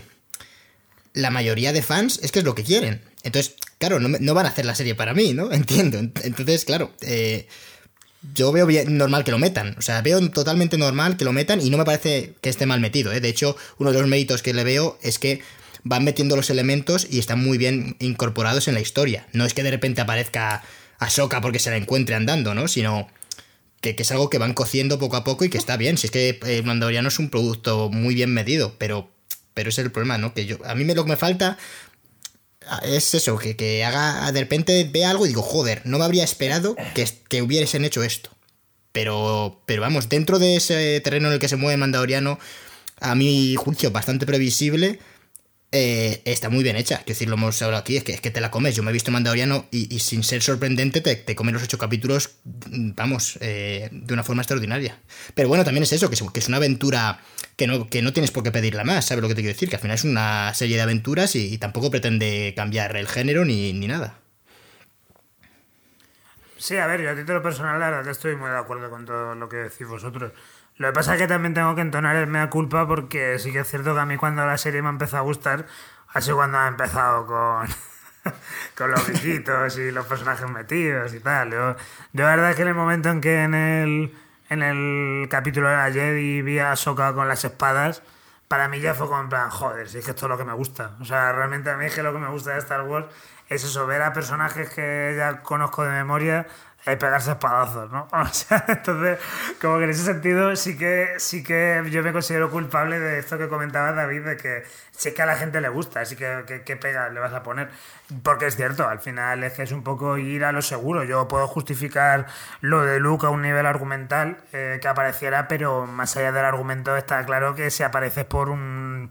por un o sea, por, por, una causa muy sencilla, que es que. Claro, es como, es como cuando se encuentra. Como cuando se encuentra con Boca Tan. Qué casualidad que todos los mandalorianos es precisamente Boca Tan la que se encuentra, que es la que le lleva a Soka.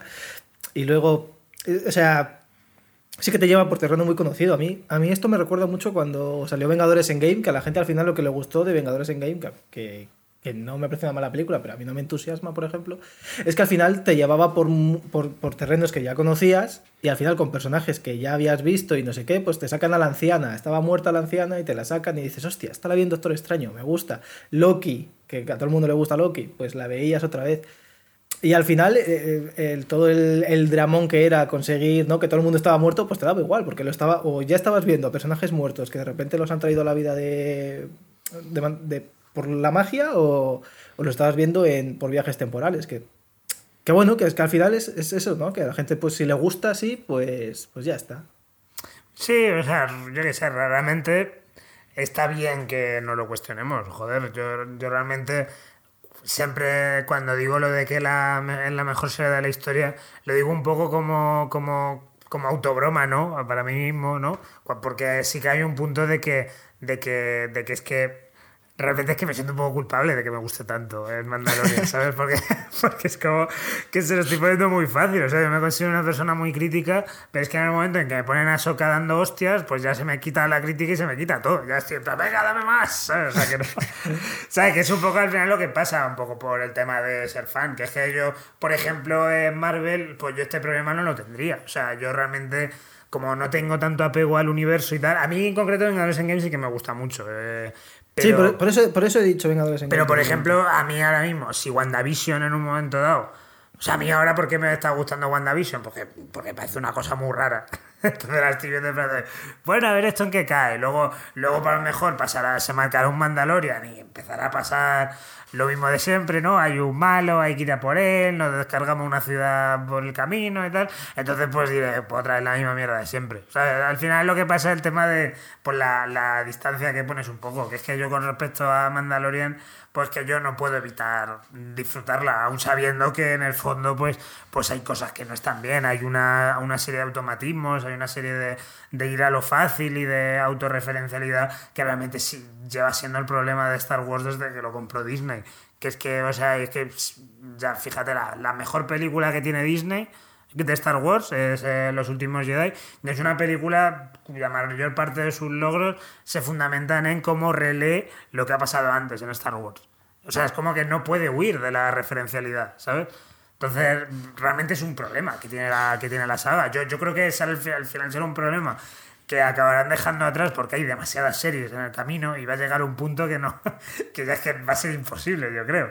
Que no les queda otra que ir para adelante del todo pero de momento yo he leído justo eso que iban a o sea como que iban a hacer una nueva es que yo no manejo mucho pero como que hay varias eras y que iban a ubicar series y películas en. De hecho, la de Patty Yankees me parece como en una era de la que todavía no se sabe nada. No sé si. Imagino que en el mm. futuro, ¿no? Después de. Hay, una, serie, hay una serie que se llama The Acolyte, que, que, creo que está como ambientada en la Alta República.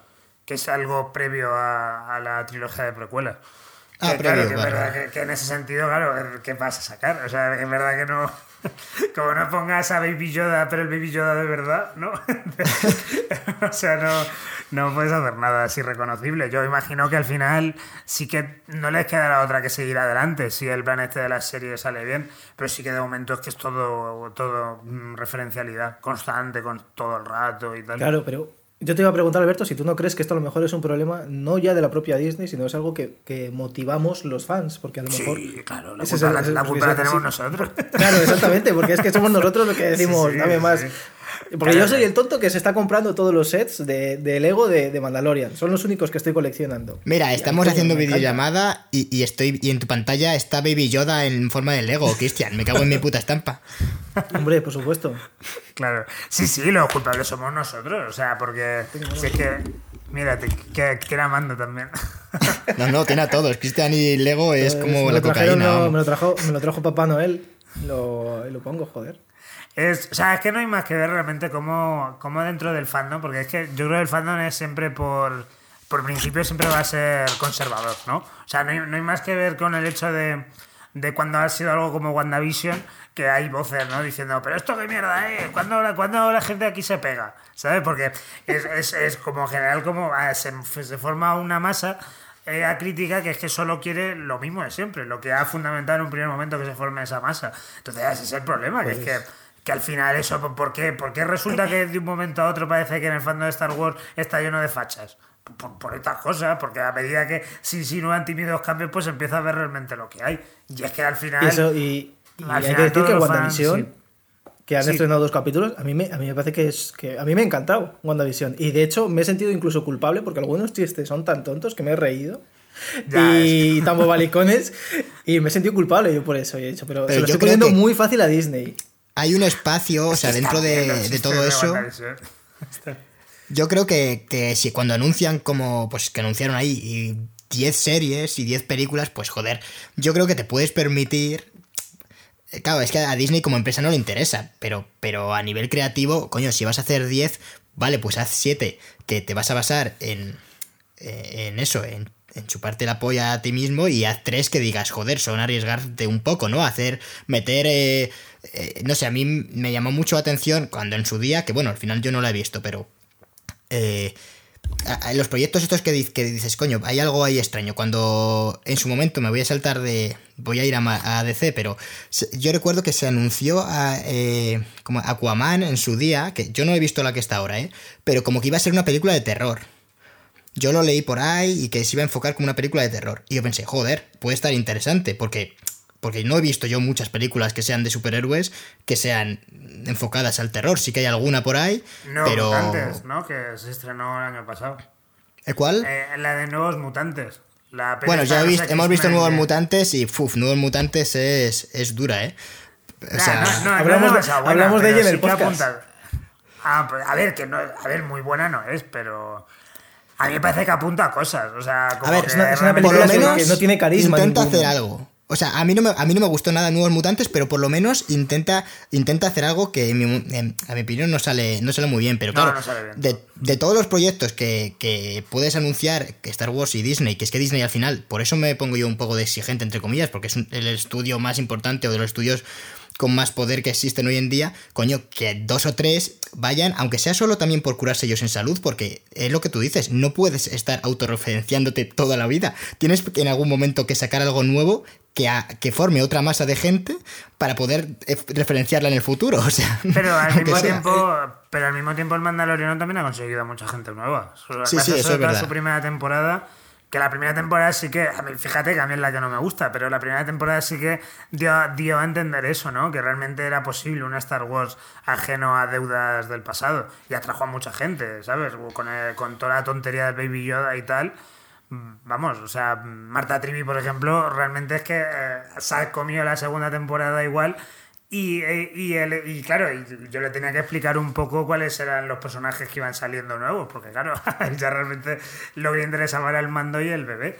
Eh, pero aún así, ese, aún así que ese distanciamiento podría haber generado a lo mejor cierto, cierto malestar o cierto rechazo en absoluto a, a, a seguido dentro, ¿sabes? O sea, como que, no sé, a lo mejor esa es un poco la estrategia, ¿no? Como que parezca nuevo para que sea lo mismo de siempre.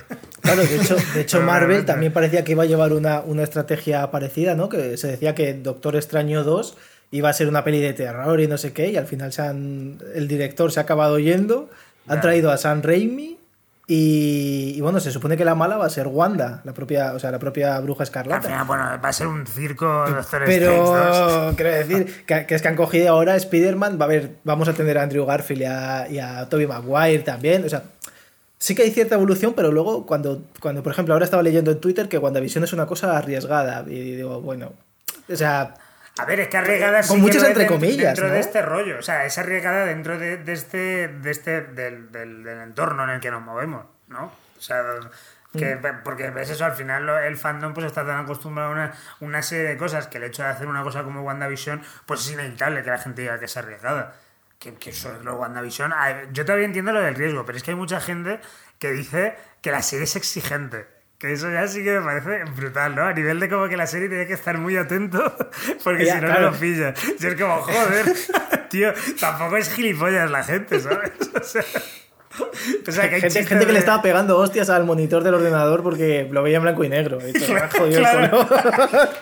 claro, que le sale el anuncio, ¿por qué ahora me están anunciando una tostadora? ¿Qué es esto? Claro.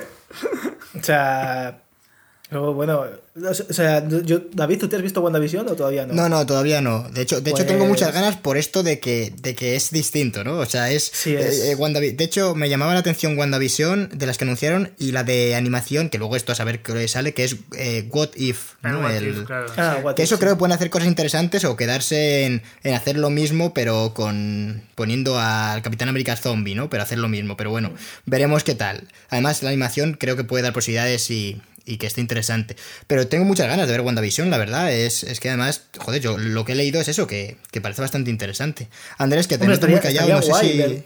No sé si porque te estamos interrumpiendo o qué, pero. No, no, no, no. Yo, yo lo que estaba pensando era en eso, en la recurrencia que tiene constantemente eh, eh, Disney y Star Wars en particular consigo misma, cómo se retroalimenta una y otra vez de, de, de, de los grandes personajes y los grandes sucesos de películas anteriores que es un poquito lo que acabó matando a la saga Psicosis, sobre la que he escrito un libro. No sé si lo sabéis, pero he escrito un libro sobre psicosis en donde ocurre más o menos esto. Porque es eso, durante toda la saga se, se, repite una y otra vez el paradigma del hombre disfrazado de su propia madre y la escena de la ducha, y en Star Wars es prácticamente lo mismo, todo el rato van a ser Jedis contra los malos nazificados, eh, eh, y me, me da mucho miedo que en Obi-Wan sea de nuevo la historia sobre un tipo solitario que tiene una misión y se acaba rodeando de un buen grupo de, alegres muchachos y muchachas. Me, preocupa mucho que Disney encuentre esta fórmula y abuse de ella, como también abusó de. Pues en la fase 1 de Marvel, que todas las películas eran prácticamente muy parecidas a Iron Man. Pero además. diferencias. Pero, bueno, y, a día de hoy, eh, si tú ves Capitana Marvel o Black Panther, es que es igual. O sea, es el mismo rollo, pero con, menos carisma en los personajes. ah, no lo sé. Ahora en la fase 2 están intentando presentar los personajes diferentes.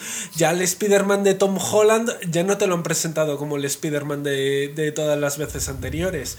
Y, pero, pero, al final las últimas, las últimas pelis que son ya, o sea, eh, Capitana Marvel al final sí que es un poco menos el rollo, pero Black Panther es. O sea, Black Panther parecía que iba a ser una James Bond la primera media hora, ¿no? Como un poco un rollo James Bond de viajando y, yendo con sus artilugios por ahí a hacer misiones, pero luego al final es eh, enfrentar, enfrentar, ¿no? aceptar sus poderes y, y, su responsabilidad con ellos y luego ya tiras, te enfrentas a un malo. Sí, yo creo que tampoco es. O sea, si, si tampoco tienen que inventar. O sea, que de hacer una serie. Mira, es que WandaVision es un. No, no la he visto, pero por lo que comentáis, parece un buen ejemplo. O sea, coges, por ejemplo, o con Obi-Wan, a un personaje que ya conoce la gente, es decir, ya tienes el gancho para que la gente vaya a ver la serie y luego haces algo que no sea exactamente lo que todo el mundo espera, que es lo que ha definido Andrés. Eh, un hombre solitario que se rodea de un grupo y hace misiones contra los malos.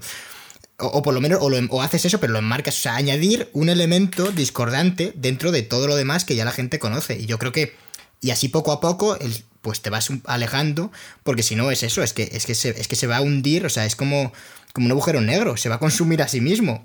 Pero yo, a ver, Star Wars es suficientemente grande y extenso como para que esto tarde mucho en ocurrir. Y yo creo que es fácil que hagan en algún momento algo medianamente novedoso, aunque sea sin querer, y que digan, coño, esto ha funcionado y, tiren de ese hilo, porque vamos, esto es lo que yo creo que va a ocurrir. Harán algo sin, yo qué sé, no sé cómo, harán algo que digan, bueno, venga, lo estrenamos aunque no sea exactamente lo mismo, pero bueno, y el Mandaloriano, a ver, siendo algo que yo creo que es muy, muy lo mismo, eh, es cierto que la primera temporada por lo menos eh, no tenía tantas referencias tan claras, efectivamente, y ha hecho que mucha gente entre dentro, como comentaba Alberto. O sea que, a ver, Star Wars no creo yo que se vaya a hundir, es que, muy, es, que es imposible, o sea, es un buque inamovible, pero da cierta rabia eso, que, que, el estudio más, uno de los estudios, a mí por lo menos, que más grandes que es Disney, sea tan conservador, porque porque, joder, es que al final acabas hasta los cojones de ver lo mismo. Es que, es que el culmen me parece el, eso, el, el que empiecen a sacar El Rey León, eh, Mulan, todo esto con imagen real. Ese me parece el, el culmen de, ya, la pero estrategia es que, David, eso, eso, eso, eso, es una, eso es una estupidez. A, a, nivel, nosotros lo vemos de, de, manera cultural, pero a Disney, cuando resulta que el Rey León le da mil millones o lo que le dé, el tío de Disney está dando eh, aplausos con las orejas. Es que al final es. Sí, sí, estoy de acuerdo, estoy de acuerdo. Pues... Y, y, de todos modos, a mí me, me gustaría que la, que la serie de Obi-Wan fuese rollo John Wick. Un día que entren y, y maten al perro de Obi-Wan Kenobi. y al final acabe en la estrella de la muerte enfrentándose a Darth Vader y al emperador por el puto perro de, de Obi-Wan Kenobi. Que va a salir. Se supone que también va a salir el hombre este que hace de Boba Fett, te muera Morrison, creo que se llama. Y haciendo de, haciendo de clon. Claro. Creo, creo que de Cody. De Cody, del amigo de Obi-Wan. Sí. pues, Yo creo que podemos ir cerrando, que ya, ya llevamos bastante tiempo y, se, nos nota ya que el fuelle va, va bajando. Y bueno, no sé si tenéis que, añadir alguna cosilla, la verdad. No, por mi parte no. O sea. Bueno, comentar evidentemente que, tanto, a ver, eh, lo, he dicho abajo, pero eh, Andrés eh, como, como Alberto, pues son aparte periodistas, autores de, libros. De hecho, creo que los dos ahora mismo están escribiendo... a tú, Andrés, me parece que estabas escribiendo algo que misterioso. Yo estoy escribiendo ahora mismo un proyecto misterioso del que no hablo. Claro, y, y Alberto está escribiendo la continuación de, la otra Disney volumen 1 que está funcionando bien, ¿no? Por lo que hemos visto por Twitter. Yo a nivel de cifras no sé nada, porque hasta que no me pase un año y no me digan cómo se ha vendido, pues no... Yo lo único que puedo decir de la otra Disney... ¿Sí? Yo, Alberto, el otro día fui a preguntar a la FNAC, y esto es cierto, porque lo vi en la, en la... Dije, mira, voy a comprar el libro por Navidad y tal, y voy a. Y fue la FNAC, porque en la, en la app me ponía que estaba en la tienda a la que yo voy, a la, a la de Alicante, vaya. Y lo estuve buscando en la puta sección de, de, de, libros desfasados de cine que tienen, porque son todos ya del año Catapún. Y no, y no estaba en la estantería. Y dije, guau, pues voy a preguntar y tal, ¿no? Y pregunto a la tía y me dice, se, la, se le habían acabado. Oh. Pues y dije, no puede ser. por internet, tío. No, dije, no, porque no me gusta. O sea, lo voy, a, lo voy a ir a comprar y es que cuando lo tenga me voy a hacer una foto con él. Voy a decir, mira. Ah, bien. Yo, es que a mí lo, la, mayor alegría que me da el libro de momento, aparte de que salió en la lista de fotogramas de libros del año, eh, es, que, es que por lo visto han hecho una reimpresión, que eso supongo que es señal de que sí que se ha vendido, y es que según la reimpresión, no sé cómo se se han apañado en la imprenta, pero el libro reimpreso es más gordo.